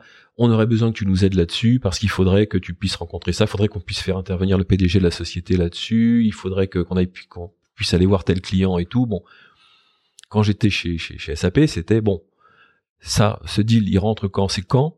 Combien? Ah, il rentre pas, il glisse. Bon, tu fais quoi alors? Euh, Il y a 500 cas qui glissent là. Euh, qu'est-ce que tu fais pour euh, compenser les 500 cas Tu mets quoi dedans pour que on n'ait pas ce trou dans le funnel Donc tu as des et moi je savais pas faire ça. Tu as des tu as des raisonnements qui sont complètement différents. À savoir que tu gardes sous le pied quand tu es middle manager, tu vas garder sous le pied certains deals en te disant je vais pas les annoncer tout de suite parce que si jamais il y en a un qui slip, enfin qui glisse, euh, il va bien falloir que j'en sorte un autre du, du chapeau pour bon. Voilà, donc je savais pas trop faire. On appelle ça faire du frigo. Du frigo et tout. Bon, tu fais tout, tu gères ça. Bon, moi j'étais pas bon là-dedans, donc euh, euh j'ai dû rester, je crois, un an, un an et demi, deux ans. Et puis après, j'ai basculé. Ça a été la, ma, fin de carrière. J'ai basculé sur des fonctions un peu plus éloignées de business développement, plus plus transversales, où donc ma mission était de, de bah, principalement euh, en support aux forces commerciales ou en support aux partenaires, parce que ça, les partenaires euh, je pense que ça nécessiterait presque un podcast euh, complet. C'est, c'est, tu, tu ne fais rien sans les partenaires. Et euh, un Capgemini qui est le partenaire d'un jour euh, sur un projet d'après, ils sont partis avec un autre produit, c'est ton, c'est ton, ton concurrent. Il faut savoir gérer tout ça. Et c'est pas forcément simple. C'est pas forcément simple ça. SAP, c'est une boîte euh, allemande. Est-ce que culturellement, tu as remarqué une différence avec une boîte? Alors, c'est une grosse boîte allemande avec euh, la manière dont on opérait une boîte française. Alors, complètement. J'ai, c'était ma deuxième société allemande. La première, c'était Siemens. Et euh, tu as des, tu as des différences culturelles. C'est assez drôle parce que quand je vais te, quand je vais te les, énoncer, tu vas dire oui, bien sûr, mais ça c'est un peu le, euh, le stéréotype. Le stéréotype, ça se passe pas comme ça. Si, ça se passe comme ça. Je me souviens quand je suis rentré chez Siemens, on m'a donné un petit, un petit bouquin qui devait faire une dizaine de, de, de pages. C'était How to Behave with your German colleagues. Comment te ah comporter avec tes, tes collègues allemands. Bon. Et au début, j'ai pris ça à la rigolade. Et d'ailleurs, je l'ai pas retrouvé ce livre parce que je voulais le prendre quand, j'étais chez SAP et tout. Mais alors, typiquement, on te, on te disait notamment que la culture allemande, tu as une forte culture de la hiérarchie. Alors peut-être que ça change, hein. peut-être que maintenant des, des, des, gens qui travaillent dans des sociétés allemandes vont dire non, c'est pas comme ça. Mais euh, d'autant plus quand tu es dans une grosse société où là, la hiérarchie, elle a un vrai sens, comme il y a beaucoup de gens. Il faut quand même une certaine hiérarchie pour gérer le, bazar éventuel. Hein. Donc euh, la hiérarchie, ça a du sens. Ça s'applique à un, le, le, patron, enfin le boss, on l'écoute. Deux, considérer que le territoire du boss, son bureau, c'est son territoire. Voilà. Alors une anecdote, quand j'arrive donc chez, chez Siemens, calcul scientifique, je vais, euh, j'étais seul en France, donc je vais faire un stage, c'était à Munich à l'époque, euh, dans euh, cet immense centre Siemens qui faisait, enfin qui était un truc, c'était une ville, quasiment dans la ville. Et donc je vais chez Siemens et je vais me présenter au patron de la division. Donc je vais, la secrétaire me dit il est dans son bureau. Sans plus attendre, je vais par la porte, hein, je frappe et je rentre. Et là donc le, docteur, citerai pas oui, son nom. Oui, parce que c'est vrai qu'il s'appelle docteur quand ils ont vraiment le titre de docteur. Bah, je te raconterai une anecdote aussi assez mm. amusante là-dessus. Et donc le, le, le docteur me regarde, je lui parle, et il me dit en anglais, il me dit, je ne vous ai pas dit d'entrer. Recommencez. Et là, je me dis, tu prends, t'as l'impression d'être un, gosse, quoi. Tu vois, j'ai 27 ans euh, et tout. Bon, et je sors et tout. Et donc là, je, et la secrétaire me regarde courroucé, faisant comprendre euh, en tout. Ah, en plus, elle parlait pas très bien anglais, mais elle me dit, grosso, vous êtes entré, vous n'êtes pas rentré, quoi. Et donc je fais toc toc toc et là tu, je, de ma vie je n'ai jamais eu les oreilles aussi ouvertes tu en me disant il fait exprès de dire entrer mais assez bas. De, sur un ton qui était est-ce que j'ai entendu ou est-ce que j'ai pas entendu? Est-ce qu'il va pas? Bon. Donc je refrappe. Et j'entends entrer. Je rentre et il me dit je n'ai pas l'habitude de dire deux fois entrer oh là là. donc d'entrée tu vois ça te positionne le truc anecdote absolument véridique et pour pour terminer l'anecdote, donc finalement la, la, glace se dégèle et je vais déjeuner donc avec ce, ce, patron de division. Donc tout le monde me regarde parce que tout le monde savait qui c'était, mais demandait qui était le type qui était à côté du, grand patron de la division. Et on va déjeuner à, à la cantine, un truc immense. Euh, et là, on savait pas trop, on savait pas trop de quoi parler. Et je lui dis, euh, alors tout bien on parlait en anglais, je lui dis le site est immense, mais euh, il y a combien combien de personnes qui travaillent sur le site? Et il me regarde, il fait oh 30%. Et tu vois, c'était, moi je pensais qu'il allait me dire, c'était un, un trait d'humour, tu vois. Je pensais qu'il allait me dire sur le site, euh, il travaille à peu près, il y a, je crois qu'il y avait 10 000 personnes sur le site. Il y a 10 000 personnes. Et il me regarde avec un petit sourire, il me dit non 30%. C'est-à-dire que dans C'est pas vrai, les autres ils foutent rien en fait. Exactement. C'est-à-dire, c'était la façon de te dire, si tu veux. Et j'ai réagi un peu comme toi, c'est-à-dire que j'ai pas, c'était tellement éloigné là que je l'ai regardé et j'ai fait 30%. Oh, il me regarde 30, 40, maybe 40. Oh, Friday, 10%. Et là, je me dis, c'est pas possible. Et tu sais pas quelle, quelle attitude prendre parce que tu sais pas si c'est une grosse blague et tout. il éclate de rire, donc j'éclate de rire. Donc voilà, la, glace était. Mais ton histoire sur le docteur, moi, j'avais, j'ai une thèse, donc j'ai un titre de docteur. Et donc, il m'avait fait des cartes de visite, docteur. Euh, bon, et j'avais dit, non, faites-moi des cartes de visite. Moi, je présente ça, tout le monde va rigoler. Je pense que je vais voir un client en France, ils vont me demander, euh, tiens, puisque vous êtes là, docteur, est-ce que vous pouvez me regarder J'ai un peu mal à la gorge. bon, c'était un truc classique. Et ben donc j'ai fait faire de mon côté d'autres cartes de visite et je me suis pris plusieurs remarques quand des fois je faisais pas attention parce que je donnais les cartes de visite françaises que j'avais fait faire avec l'entité française. Il m'a dit non, il faut que tu mettes docteur, il faut que tu mettes docteur. T'avais ça, les les les réunions. Alors là c'est idiot à dire, mais les réunions que j'ai faites à la fois chez Siemens ou chez SAP avec des Allemands, les réunions elles commencent à l'heure, elle se termine à l'heure et les, dernières minutes de la réunion, tu fais le, le, le wrap-up. Donc euh, voilà ce qu'on fait, voilà ce dont on a discuté, voilà qui va faire quoi et tout. Je n'ai jamais vu ça dans une réunion en France. Jamais vu ça. Alors peut-être que ça, je suis plus dans la boucle depuis deux ans maintenant, donc peut-être que ça a changé. J'en doute fort. Mais les réunions du type réunion commerciale, on commence à 10 heures, il y a un tel qui finit sa discussion euh, téléphone, un tel autre qui arrive avec le café. Euh, j'ai pris un café, tu voulais un café? Ouais, attends, je, je, C'est lui qui vient pas parce qu'en fait, il a une réunion avec un client et téléphone qui sonne 15 fois, donc 15 euh, fois, t'as ton commercial qui se lève pour aller répondre. C'est important, c'est important et tout. Ça, je ne l'ai pas vu dans les, le côté allemand.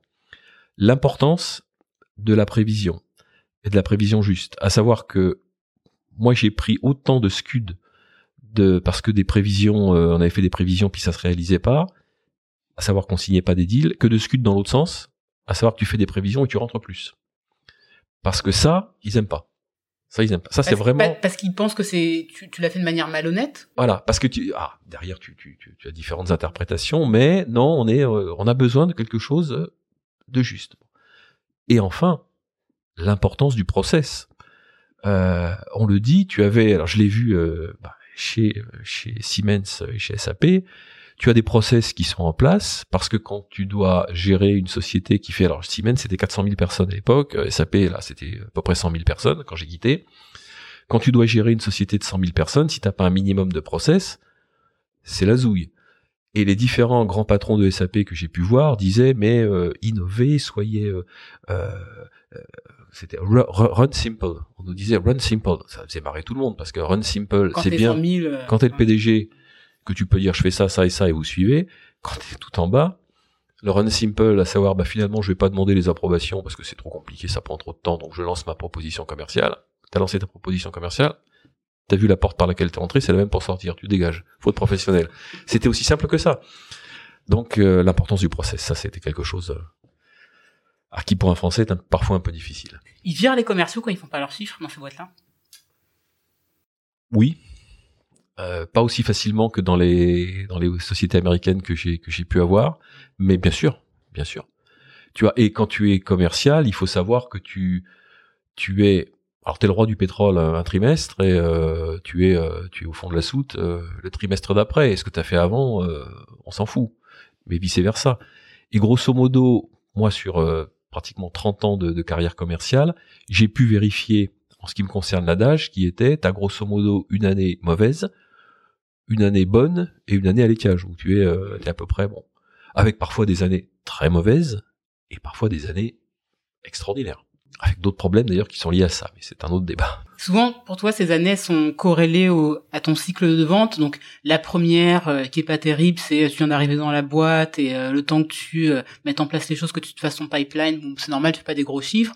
Ensuite, la deuxième, qui est exceptionnelle, et puis l'autre, tu te relâches un petit peu, t'as performé, non, c'est lié euh, essentiellement, en effet, comme tu le dis, c'est lié au cycle de vente qui fait que les cycles de vente qu'on voyait nous, c'était entre entre 6 et 18 mois, à peu près. On va mettre un an, à peu près, pour avoir une moyenne. Et quand tu es quand as un cycle de vente sur un an, que tu attaques euh, un compte, évidemment, la première année, j'ai envie de dire, c'est arithmétique. La première année, alors soit le gars qui était avant toi, euh, il a, il y a des choses qui sont dans le funnel et donc tu arrives à les closer. Oui, ça peut arriver, mais la plupart du temps, c'est pas le cas. Donc tu as une première année qui souvent est une année où tu vas, euh, toi, tu vas, tu vas semer. Et puis tu as une année où tu récoltes. Mais comme ce sont des solutions qui sont, qui étaient assez chères, assez longues à implémenter, tu vas pas vendre à ton client ou à ton département, au département euh, chez ton client auquel tu as vendu, tu vas pas vendre deux années de suite euh, la même chose. Alors tu as des, tu as des add-ons hein, parce que la plupart du temps, on vend en fonction de l'utilisation pour une certaine volumétrie. un, logiciel de facturation, typiquement, tu peux le vendre pour tant de comptes facturés, tant de factures éditées, ainsi de suite. Donc si ton client a un business qui se développe, s'il consomme, s'il consomme, toi tu vas consommer. Voilà. Ça c'était avant le cloud. Et puis après il y a eu le cloud. Alors c'était la deuxième révolution. Alors c'est intéressant, tu as, parlé de récolte. du coup j'aimerais euh, qu'on aborde le sujet de la rémunération. Tu peux nous partager quelques bonnes pratiques? Alors bonnes pratiques de rémunération, donc euh, invariable déjà. Tu es donc pour le variable. Ah, ça c'est, enfin pour moi je, je suis peut-être, alors on va peut-être dire c'est un, c'est un vieux hmm, euh, de la vieille école, mais pour moi une fonction commerciale dans laquelle tu n'as pas de variable, c'est, euh, c'est une antithèse. C'est quelque chose que je ne comprends pas. Euh, J'écoutais d'ailleurs une, une des interlocutrices précédentes euh, dans, ton, dans ton podcast qui disait euh, un commercial qui, qui n'aime pas l'argent, j'ai plus exactement ce qu'elle disait, mais j'ai un petit doute au début, quoi. Donc euh, bon, sans être sans être un filou, un escroc à vouloir absolument gagner de l'argent, c'est évident que la rémunération c'est quelque chose d'important. Et ce qu'il y a de bien avec le variable, c'est un variable, donc c'est variable par définition, mais ce qui est bien avec un variable, c'est quand tu peux le dépasser. C'est-à-dire que quand tu as un système de rémunération qui fait que si tu atteins ton objectif et que tu dépasses ton objectif, tu as une rémunération qui va être euh, importante et qui potentiellement peut être accélérée. Donc moi j'ai toujours connu, et je pense que c'est pour moi une règle qui reste intangible, j'ai toujours connu des rémunérations avec des variables euh, qui allaient de alors 20% que c'était le variable qui était couramment pratiqué à l'époque pour les fonctions qui, n'étaient pas directement commerciales, euh, jusqu'à 60% de variables pour des fonctions commerciales. J'ai jamais connu le contraire avec un fixe à 20% ou moins et un variable donc euh, euh, qui faisait le, qui, faisait le complément. Oui, je pense qu'après quand tu es sur des euh, solutions comme tu as pu les vendre avec des cycles de vente qui sont longs, qui sont complexes, tu peux pas faire un 20 80% parce que les gens ont besoin de vivre. Alors les, les, bon les variables si tu veux même quand tu es en 60 40 ou en 50 50 la partie fixe est importante. Si tu veux, on est sur des on est sur des cycles de vente avec des gens qui ont un petit peu de bouteilles, qui sont euh, tous cadres voire cadres supérieurs si tu veux donc tu as avec pas citer de chiffres, mais le, le, fixe simplement permet de vivre. Et ça, souvent, c'est ce que j'ai dit aux commerciaux. Je dis, n'oubliez pas que quand vous êtes là à râler en disant, bon, de toute façon, moi, j'arrête de bosser parce que mon euh, ma partie euh, commission est pas assez importante. N'oublie pas quand même que tu as un fixe qui est ce qu'il est et qui te permet largement de vivre, euh, ne serait-ce qu'avec ton fixe. Donc pour moi, la partie la partie variable est quelque chose d'importante. Après, comment est-ce que ce variable est attribué? Alors là, tu as, j'ai pratiqué, euh, alors à la fois en tant que commercial et en tant que manager commercial, quand je définissais les plans de com, j'ai pratiqué toutes les toutes les règles de, de commissionnement. Alors vous êtes commissionné, euh, euh, il faut que vous ayez fait 50% de votre objectif pour que vous puissiez commencer à toucher vos premières com, ou au contraire vous êtes commissionné au premier euro vendu. Quand vous avez dépassé votre objectif, vous avez un accélérateur de temps, de temps, de temps. Bon. Est-ce qu'il y a un capping? Donc est-ce qu'il y a un moment où la société ne paye plus euh, ou pas, ça, ça dépend. Bon, là, j'ai beaucoup d'anecdotes là-dessus en ce qui me concerne, en ce qui concerne des gens de mon équipe sur le l'existence d'un capping, le dépassement des commissions, mais on pourrait, quasiment faire un podcast là-dessus. Donc ça, c'est quelque chose qui est important. Et évidemment, le corollaire, c'est l'objectif. Parce que je me souviens à un moment avoir postulé chez une société américaine qui euh, m'avait, alors je vais, citer le chiffre, qui à l'époque m'avait proposé, je crois que la rémunération OTE, donc on target earning, donc la rémunération de 100%, était supérieur au million de francs à l'époque. Donc je me dis, c'est extraordinaire, c'est fantastique. Bon.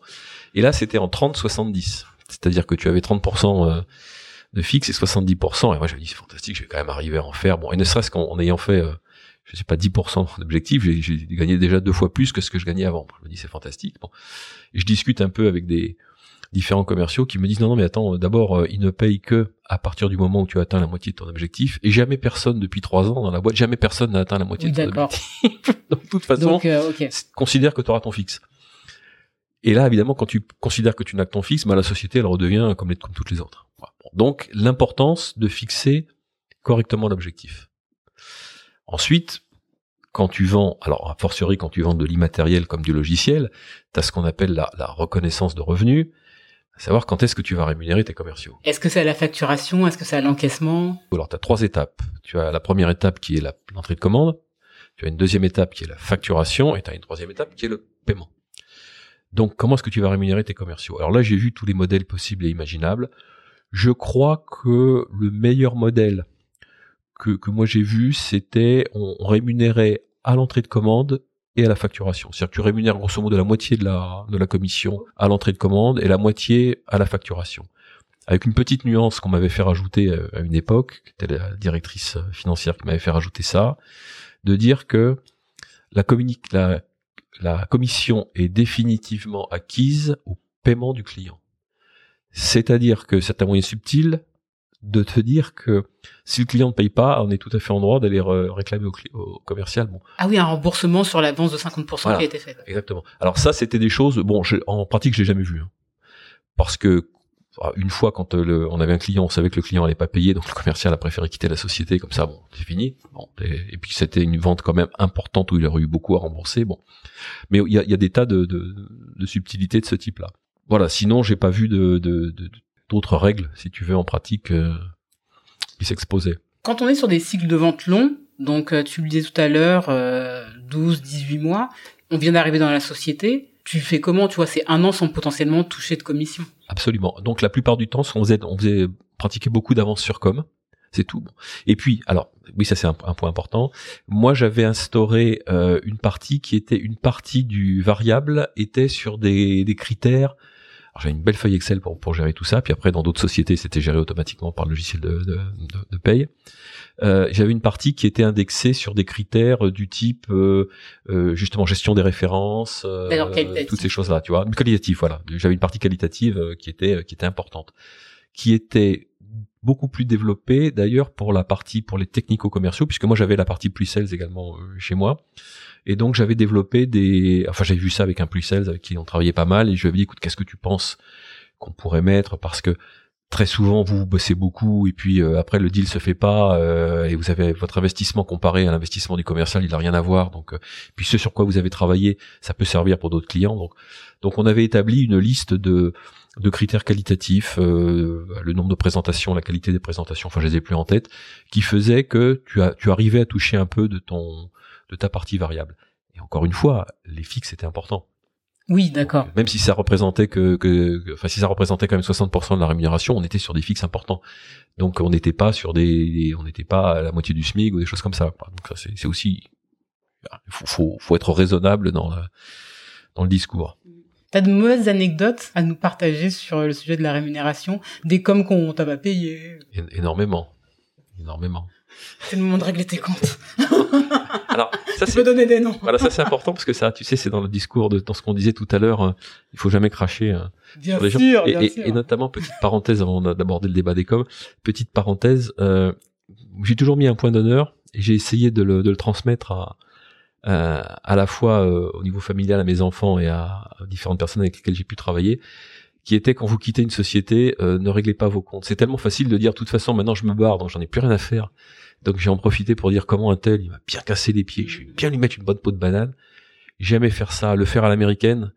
J'ai vu des mails qu'envoyaient des Américains qui s'étaient fait mais rouler euh, dans la farine, qu'on avait mis plus bas que terre, à qui euh, qui était arrivé un matin au bureau, on leur avait mis un carton, voilà, tu fais ton carton et tu pars et tout et qui te t'envoyait un mail, je suis, euh, je change de, de, de, société, je tiens à dire que j'ai passé des moments extraordinaires avec des gens merveilleux et tout. Moi, je me dis mais comment il arrive à faire ça avec ce qu'on lui a fait et tout Sans vomir sur son clavier. Et voilà, exactement. Et en fait, je, je, je, me suis toujours dit, il faut toujours faire ça. Donc pour ça, il faut jamais régler de compte, ça sert à rien. C'est une petite satisfaction du moment qui après peut se retourner contre toi. Bon bah anecdote, j'en ai. Euh, alors en tant que commercial, première anecdote peut-être un petit peu amusante, je, je suis chez Sun euh, je m'occupe d'une partie de France Télécom. On était cinq sur le compte France Télécom, c'est dire si c'était un gros compte. Et moi, j'ai la partie, toute la partie internet. Bon, dans les années 90, ouais. même, même fin 90, donc c'était bon choix, quoi, bon choix. J'ai Wanadoo notamment, ça s'appelait encore Wanadoo à l'époque. Euh, la fiscale de Sun se termine euh, fin mai. Mm. Et tu as une petite clause dans les dans les plans de commissionnement des commerciaux qui précise que le, la société ne peut plus changer le plan de com euh, le dernier mois parce que c'était un grand classique, c'était qu'on te refaisait signer quand on voyait que tu étais un peu trop. Ça aussi c'était c'était à la limite de l'escroquerie mais quand on voyait que tu étais un peu trop avancé dans ton objectif et que tu fait 80% de ton objectif au bout de trois mois on te refaisait signer un petit plan de com et ton objectif il prenait euh, quelques millions de, francs à l'époque en plus. Bon. Donc tu as cette clause qui précise ça et je suis appelé par le, directeur informatique de Wanadoo à l'époque qui me dit ça ça part du feu de dieu on prend des clients de partout et il faut qu'on pense à il faut qu'on triple la plateforme là en un mois. Moi, je vendais des serveurs à l'époque. Dollar, dollar dans les yeux. Qu'est-ce que ça veut dire Bah, il faut qu'on installe, il faut qu'on triple les plateformes, qu'on les sécurise. Donc, je vais avoir besoin de vous commander. On a vu ça. Il y a une quinzaine de milliers de serveurs à commander. Bon, moi, je me dis 15 milliers de serveurs, c'est fantastique parce que au bas mot, ça va me faire faire 300-400% de mon chiffre et tout. Et on est le dernier mois du, du, quarter. Donc, je vais voir mon, mon chef. Enfin, d'abord, je vais voir le directeur informatique de, de Wanadu, il me sécurise tout ça, il me dit bon, c'est bon, on a fait les plans et tout, faudrait que vous nous livriez. Bon. avec des tas de problèmes pour moi qui sont que je vends du matériel, donc je dois livrer du matériel, donc il y a toute une, problématique de, production derrière. Bon, donc je vais voir mon, mon chef, parce que moi c'est pas le premier truc que je vois. Je vois, chef, je lui dis, écoute, voilà, j'ai cette possibilité-là, on va faire tant, moi ça va me faire faire 300%, j'ai je veux, je veux que vous me payiez les coms, je veux avoir la garantie que vous me payez les coms. Oh, t'inquiète pas. Ah, t'es quand même pas, t'es parti comme avant. Premier truc, commercial, si tu veux, le, le bon commercial, il, d'abord il gère son plan, son plan de com. Et donc je vais voir mon chef et je lui dis euh, voilà, bah, t'inquiète pas, je sors le champagne et tout, enfin la complète, parce que ça permettait, moi ça me permettait d'éclater mon chiffre, mais ça permettait à la division télécom de faire son chiffre alors qu'on était plutôt mal, c'était le dernier dernier mois du, de l'année, et surtout ça permettait à la filiale française de faire son chiffre. Donc on était tous dans le même sens. Donc tout va bien, c'est fantastique. Je me débrouille pour euh, gros problème donc de, logistique pour aller voir tous nos distributeurs en leur disant écoutez, moi j'arriverai pas avec simplement ce que me livre l'usine, euh, je n'arriverai pas, donc je vais devoir taper dans vos stocks. Et non, ravi, tu penses bien. Donc on monte tout un plan de livraison. Enfin, c'était un truc, c'était un vrai projet, un truc énorme. Bon, avec en plus la chance extraordinaire que comme c'est le dernier mois, les coms sont doublés. On a un, incitatif sur les coms. Et quand tu passes par un canal indirect, les coms sont doublés. Donc c'est le jackpot si tu veux. Donc euh, bon, je me vois multimillionnaire. Pour la petite histoire, euh, on va à Vélizy à l'époque avec euh, les enfants et, ma femme et à l'époque il y avait au centre commercial de Vélizy ils mettaient des voitures il y avait des magnifiques 4x4 ah et tout. Et moi j'arrive je vois le gars je dis vous en mettez un mais il y a pas les options. Je m'en fous vous le mettez et tout. Mettez le moi de côté ça je reviens. Alors évidemment les enfants derrière oui oui papa super. Et ma femme me dit mais attends mais où est-ce qu'on va le garer tu vois? Dis pourquoi? Parce qu'on a qu'une place de parking. Ah oui, t'as raison. Donc ça m'a calmé. Bon, ça c'est le côté anecdotique et tout. Bon, donc enfin tout se fait, euh, on livre tout ça. Et euh, c'était donc euh, fin mai arrive, le mois de juin arrive. bon, il faut toujours un petit peu de temps pour régulariser les coms, donc je touche rien. Le mois de juillet arrive, moi je suis en vacances dans le midi. Le mois de juillet arrive et je regarde ma feuille de paye et je m'aperçois que j'ai 500 francs de commission. Qu'est-ce que c'est que cette histoire? En plus, je comprenais pas la logique. Bon, bon, je reviens mois d'août, je reviens évidemment il y a personne doute, il y a personne dans les bureaux, donc personne pour me répondre, on n'est pas au courant et tout. Bon, arrive le mois de septembre, et là, mon chef, euh, j'ai hâte de parler. Bah oui, aussi, bah voilà, on paiera pas.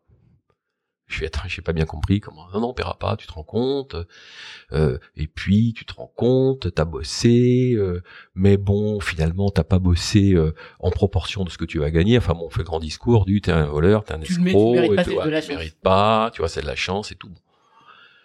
Je me dis ok, non, ça c'est au mois de juillet, pardon. J'ai dit une bêtise, ça c'est au mois de juillet qu'il me dit ça. Alors pourquoi ça? Parce que c'est important, parce que nous sommes en 98, et le 12 ah. juillet 98, tu as une magnifique finale où Zidane nous met euh, deux buts de la tête, euh, le troisième Emmanuel Petit, enfin fantastique, donc tout le monde... Donc j'ai un peu la tête autre part, quoi, clairement.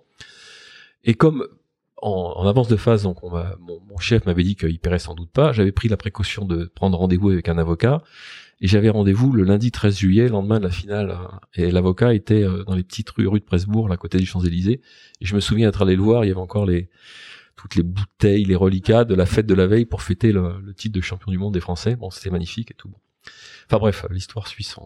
Et on me, on m'apprend par, on me dit par A plus B qu'il va falloir transiger. Je fais une transaction parce que tu comprends. Euh, mais vous allez me payer quoi, euh, moi? Mais on va te payer, donc on te paye, euh, on va te payer, euh, bah, on te paye objectif atteint, on te paye 50% de plus que l'objectif. Vous rigolez, non? Moi, j'ai la première fois de ma vie, sans doute la seule où je vais l'occasion de. C'était très très cher, quoi. C'était bon, il n'y pas question et tout. Bon, euh, de toute façon, j'ai mis un avocat dans la boucle. Ah, mais pourquoi? Enfin, ça le ton monte et tout. bon, puis le patron donc de la filiale me, me, voit en me disant bon, bah, écoute, on va te payer un peu plus. Et là, je me dis à partir du moment où il commence à négocier, j'ai gagné, quoi, parce que ça va être bon et mais on te donne un poste de management. Poste de management, lequel? Bah tu prends le poste de ton chef. Bon, bon je m'entends très bien avec mon chef, je discute avec mon chef. Mon chef me dit euh, qu'est-ce que cette histoire? Mais c'est quoi cette histoire? Pas question. Donc lui il va voir évidemment. Hein je me fais rappeler, on me dit mais pourquoi t'es allé lui dire? On l'aurait viré et tout. C'est que cette histoire, une histoire de fou. Et finalement j'ai pas cédé, donc ils m'ont payé toutes mes coms. Euh, et donc ça veut dire que j'ai quitté la société euh, évidemment six mois après parce que je savais très bien que j'avais aucun aucun avenir dans la société. Pourquoi tu dis que tu savais que tu avais aucun avenir? Parce que on m'a mis alors on m'a mis un objectif délirant, euh, derrière. Pour essayer de se rattraper sur ce que tu avais payé. En fait. Voilà, et je, me rappelle une anecdote aussi que j'avais très mal vécu à l'époque. On part donc en, on avait des, des, espèces de stages avec les équipes commerciales. Donc nous, on part euh, en Normandie, là, on va, on va à Deauville, on va faire un petit stage avec toute l'équipe commerciale et il y avait un match, plusieurs matchs de volet. Bon, pour cohésion d'équipe et tout. Donc moi, je, je me pointe, j'étais un petit peu en retard là, donc euh, ils avaient tous commencé à jouer au volet et je me pointe assez naturellement. Ils étaient cinq, donc faut être six hein, par équipe. je me pointe, je sixième. Non, non, tu viens pas là toi. Bon, je vais à un truc d'après, euh, tout et mes collègues qui me regardent, ils font non, reste pas là, reste pas là et tout. Et j'ai mesuré le fait que de passer de de, du grand parce que j'ai vécu quand même quand j'avais fait j'ai fait plus de 500% d'objectifs donc j'ai été le roi du pétrole tout le monde me regardait et tout oh, le mec il est fort et tout et du jour au lendemain tu deviens le paria. Parce que euh, ah, euh, non parce que si tu veux tout le monde sait que tu es dans le tu es dans le nez de la de la de la hiérarchie et que donc on veut pas surtout pas on veut pas que le mouton noir il soit il soit dans le même truc que toi quoi tu vois. Donc euh, et ça ça m'avait ça m'avait démonté parce qu'en dehors de je les compte sur les doigts d'une main, les gens qui sont restés, qui ont continué à me voir, qui sont restés de mon côté. Mais le nombre de collègues commerciaux ou de, technico-commerciaux qui voulaient plus faire de présentation avec moi, on va pas, on veut pas avec lui, c'est à ce niveau-là. Et ça, je l'ai extraordinairement mal vécu. Parce que c'est quelque chose, c'est, c'est, tu te dis, mais moi, j'ai, en plus, j'ai, j'ai, prévenu avant. Tout le monde applaudissait, c'est fantastique. Ils ont fait leurs chiffres, ils ont tous fait leurs chiffres. Donc ils ont tous eu les félicitations et tout. Euh, le deal, il avait été cité dans les dans les présentations quand il y avait la grande réunion mondiale. Il avait été cité dans les présentations en disant c'est le plus gros deal, machin et tout. Voilà bon. J'avais euh, j'étais tout content, j'avais fait le pitch. Euh, et du jour au lendemain, tu passes, t'es plus bas que terre.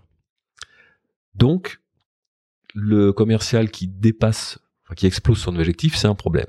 Un problème parce que c'est beaucoup de commissions, c'est un problème parce que le chef au-dessus, il s'est fait tirer les oreilles parce qu'on lui a dit attends comment t'as pu mettre un objectif? Le gars, il est sur Wanadu, Internet, ça explose, et il a que ça à faire. Mais t'as fait ton objectif comme un âne. Mais tu vois, ce que je trouve révoltant, c'est que c'est du gagnant-gagnant pour l'entreprise. Parce que certes, toi, tu vas faire une grosse commission, mais eux, en fait, euh, mais, ils sont deux fois plus gagnants. Enfin. Mais évidemment, mais c'était un, c'était un truc. Enfin, le montant de ma commission n'avait rien à voir avec ce qui avait le montant de ce qui avait été vendu. Voilà, c'était c'était des, des choses. Mais ça m'a appris, si tu veux, que bah, l'âme humaine est ce qu'elle est, que tu as beaucoup de gens, euh, les arguments qu'on m'a opposés, c'est tu te rends compte que tu vas gagner euh, deux fois plus, alors même pas que ton chef, que tu vas gagner beaucoup plus que le, le, patron Europe. Donc il y avait mon chef, il y avait le patron commercial, il y avait le patron France, il y avait le patron Europe. Mais ça on sait, les top performers dans les équipes commerciales sont les plus gros salaires. Évidemment.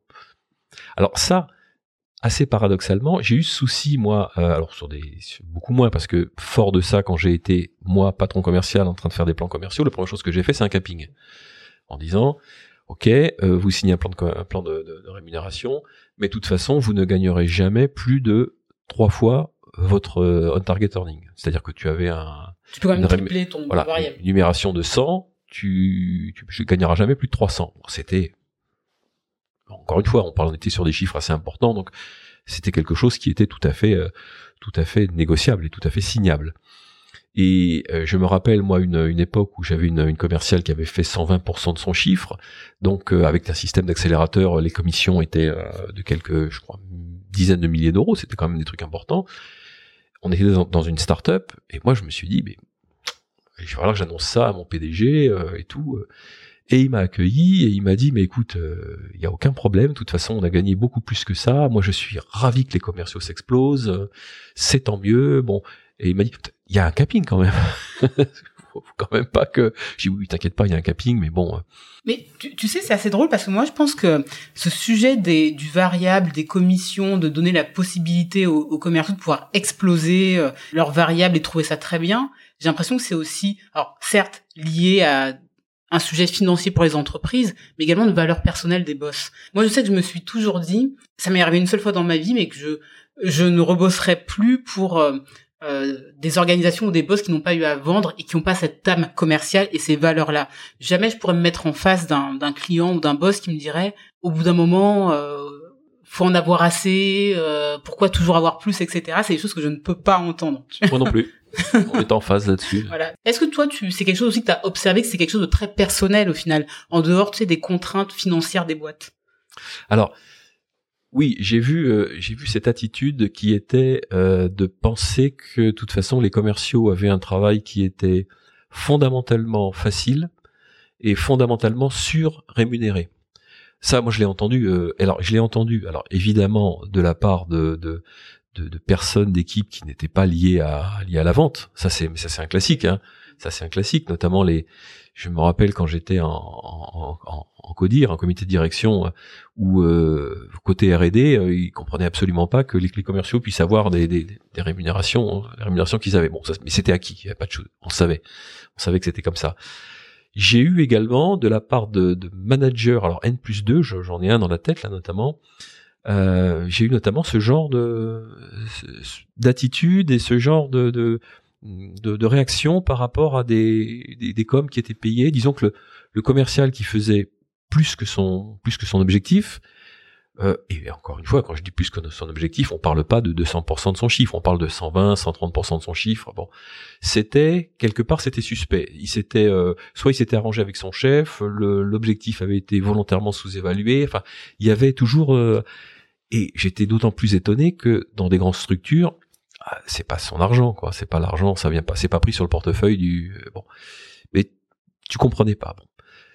Aussi, question aussi assez classique dans les grandes entreprises, dans les grandes structures, j'en avais pas mal discuté moi avec les gens de la RH qui nous avaient dit que de toute façon, on a des on a des grilles, c'est-à-dire que toutes les rémunérations des commerciaux, on les compile depuis des années et des années et on sait que en moyenne, on va avoir euh, un taux de euh, un taux de d'atteinte des objectifs de l'ordre, c'est jamais au-dessus de 100%, c'est pour ça que ça m'avait mmh. donné, mais on aura sur l'ensemble des commerciaux un taux d'atteinte des objectifs de l'ordre de 80% à peu près 80, 90%, euh, voilà. Bon, donc avant le cloud, hein, parce que le cloud ça a été une révolution. Hein.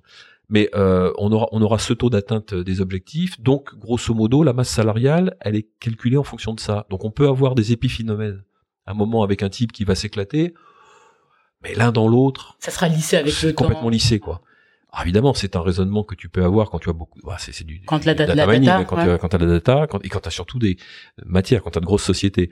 Quand tu es dans des startups qui démarrent, euh, t'as pas de recul.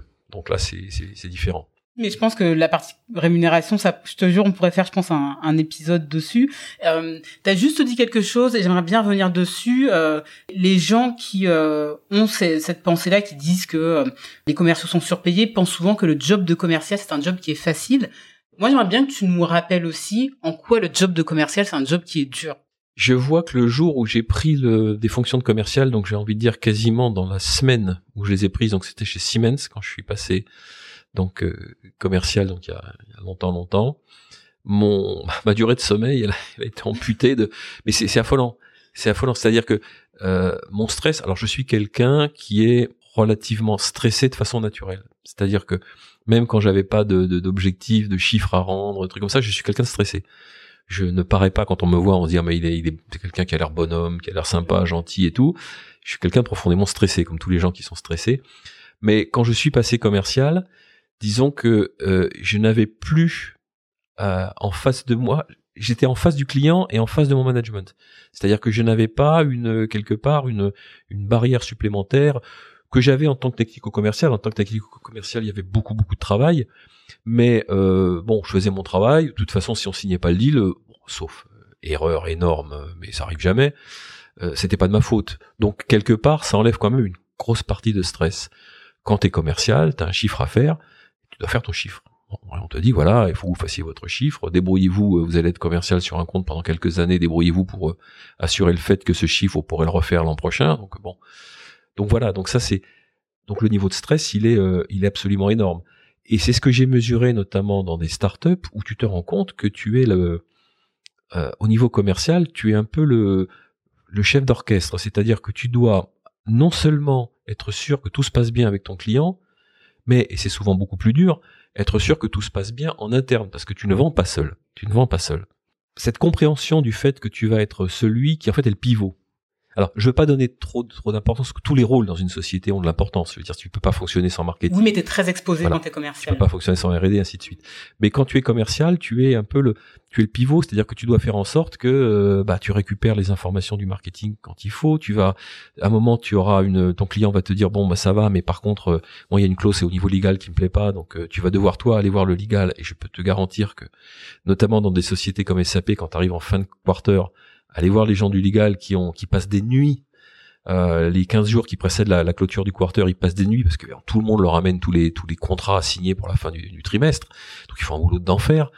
Euh, les voir pour que ton dossier passe avant les autres, c'est quelque part c'est difficile. Donc toi, tu as cette euh, pression. Tu reviens tu reviens dans, la société euh, physiquement dans les bureaux, tu te dis bon je vais souffler un peu. Ben non, t'as de nouveau une grosse pression et tout. Bon, donc ça c'est quelque chose qui est c'est ce niveau de responsabilité, si tu veux, qui est qui est quand même quelque chose de difficile. Et puis, euh, bah, commercial, t'es, enfin moi, encore une fois, il y aura peut-être plein de contre-exemples de gens qui disent qu'ils étaient, euh, c'était des loups solitaires, euh, tu sais, ils arrivaient à gérer. Moi, je n'y suis jamais arrivé. Et tous les gens que j'ai côtoyés, on était tous dans le même cas. C'est-à-dire qu'on était tous hyper stressés, à se demander comment on allait faire notre chiffre. Enfin bon. Et c'est quoi la beauté de ce métier? Ah. oui, bien sûr, mais mais mais pas que. Et j'ai envie de dire surtout pas que. Bon, c'est clair que alors Juste petite parenthèse sur l'argent, il faut savoir que quand tu es commercial, tu as des objectifs qui la plupart du temps sont en, sont en espèce sonnante et trébuchante. Enfin, on te dit, euh, vous avez tant à faire. Donc, l'argent, c'est une métrique. Donc, tu as une métrique, et ça, il faut la, il faut le comprendre, il faut l'accepter, et ne pas avoir un comportement, j'ai envie de dire, franco-français, qui est l'argent, c'est sale. Ben, bon. Et la, ta rémunération propre, c'est la mesure de ton succès. Donc, il faut plutôt le prendre comme étant, j'ai très bien gagné ma vie parce que j'ai eu, ça a bien marché. Alors, ça bien marché parce que t'as eu de la chance, ça c'est indéniable, parce que t'es pas complètement idiot, parce que t'as pu, t'as pu travailler et tout. Bon, ça c'est une chose qui est importante. Euh, moi, ce que j'ai particulièrement aimé euh, et ce qui m'aurait manqué si j'ai, bon, je suis parti de en retraite, donc j'ai pas eu le problème d'avoir géré une fin de carrière. Mais ce qui m'aurait manqué si j'avais dû arrêter brutalement ce métier, c'est surtout le contact. Là où je me suis régalé moi, c'est de et surtout quand j'avais euh, ce côté international, j'ai tellement de souvenirs avec des gens, avec des, notamment on avait un moment euh, travaillé sur le marché de la Croatie. J'ai dû aller une, douzaine ou une quinzaine de fois en Croatie et tout. J'ai là-bas des gens que je peux considérer comme des amis. On continue à échanger. En plus avec le foot, ils sont très foot, donc euh, on continue à échanger avec eux. Euh, là, j'ai rencontré des, en Italie, j'ai rencontré des gens fantastiques. Aux États-Unis, des gens super à la fois au niveau client et au niveau collègue. Et ça, ce côté, euh, ce côté rencontre humaine, c'est quelque chose qui est absolument fantastique.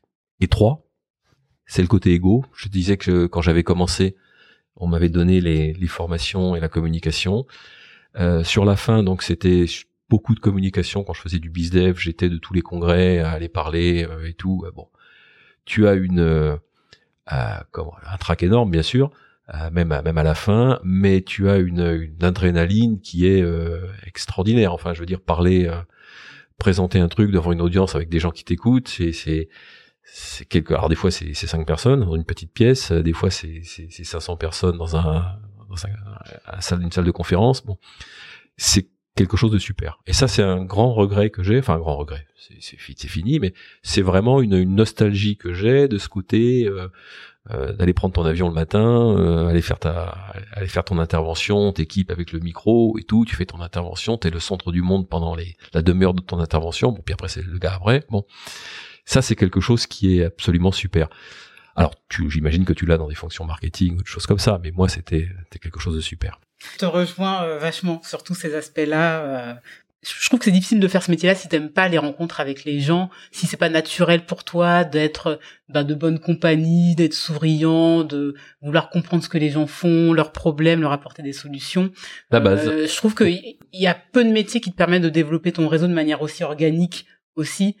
Je pense qu'il y a aussi, en effet, ce côté égo et euh, vouloir performer, vouloir te dire euh, bah, je suis un bon, je suis le premier, etc. C'est un truc qui te nourrit au quotidien. Je suis Ouais, je suis, je suis assez en phase.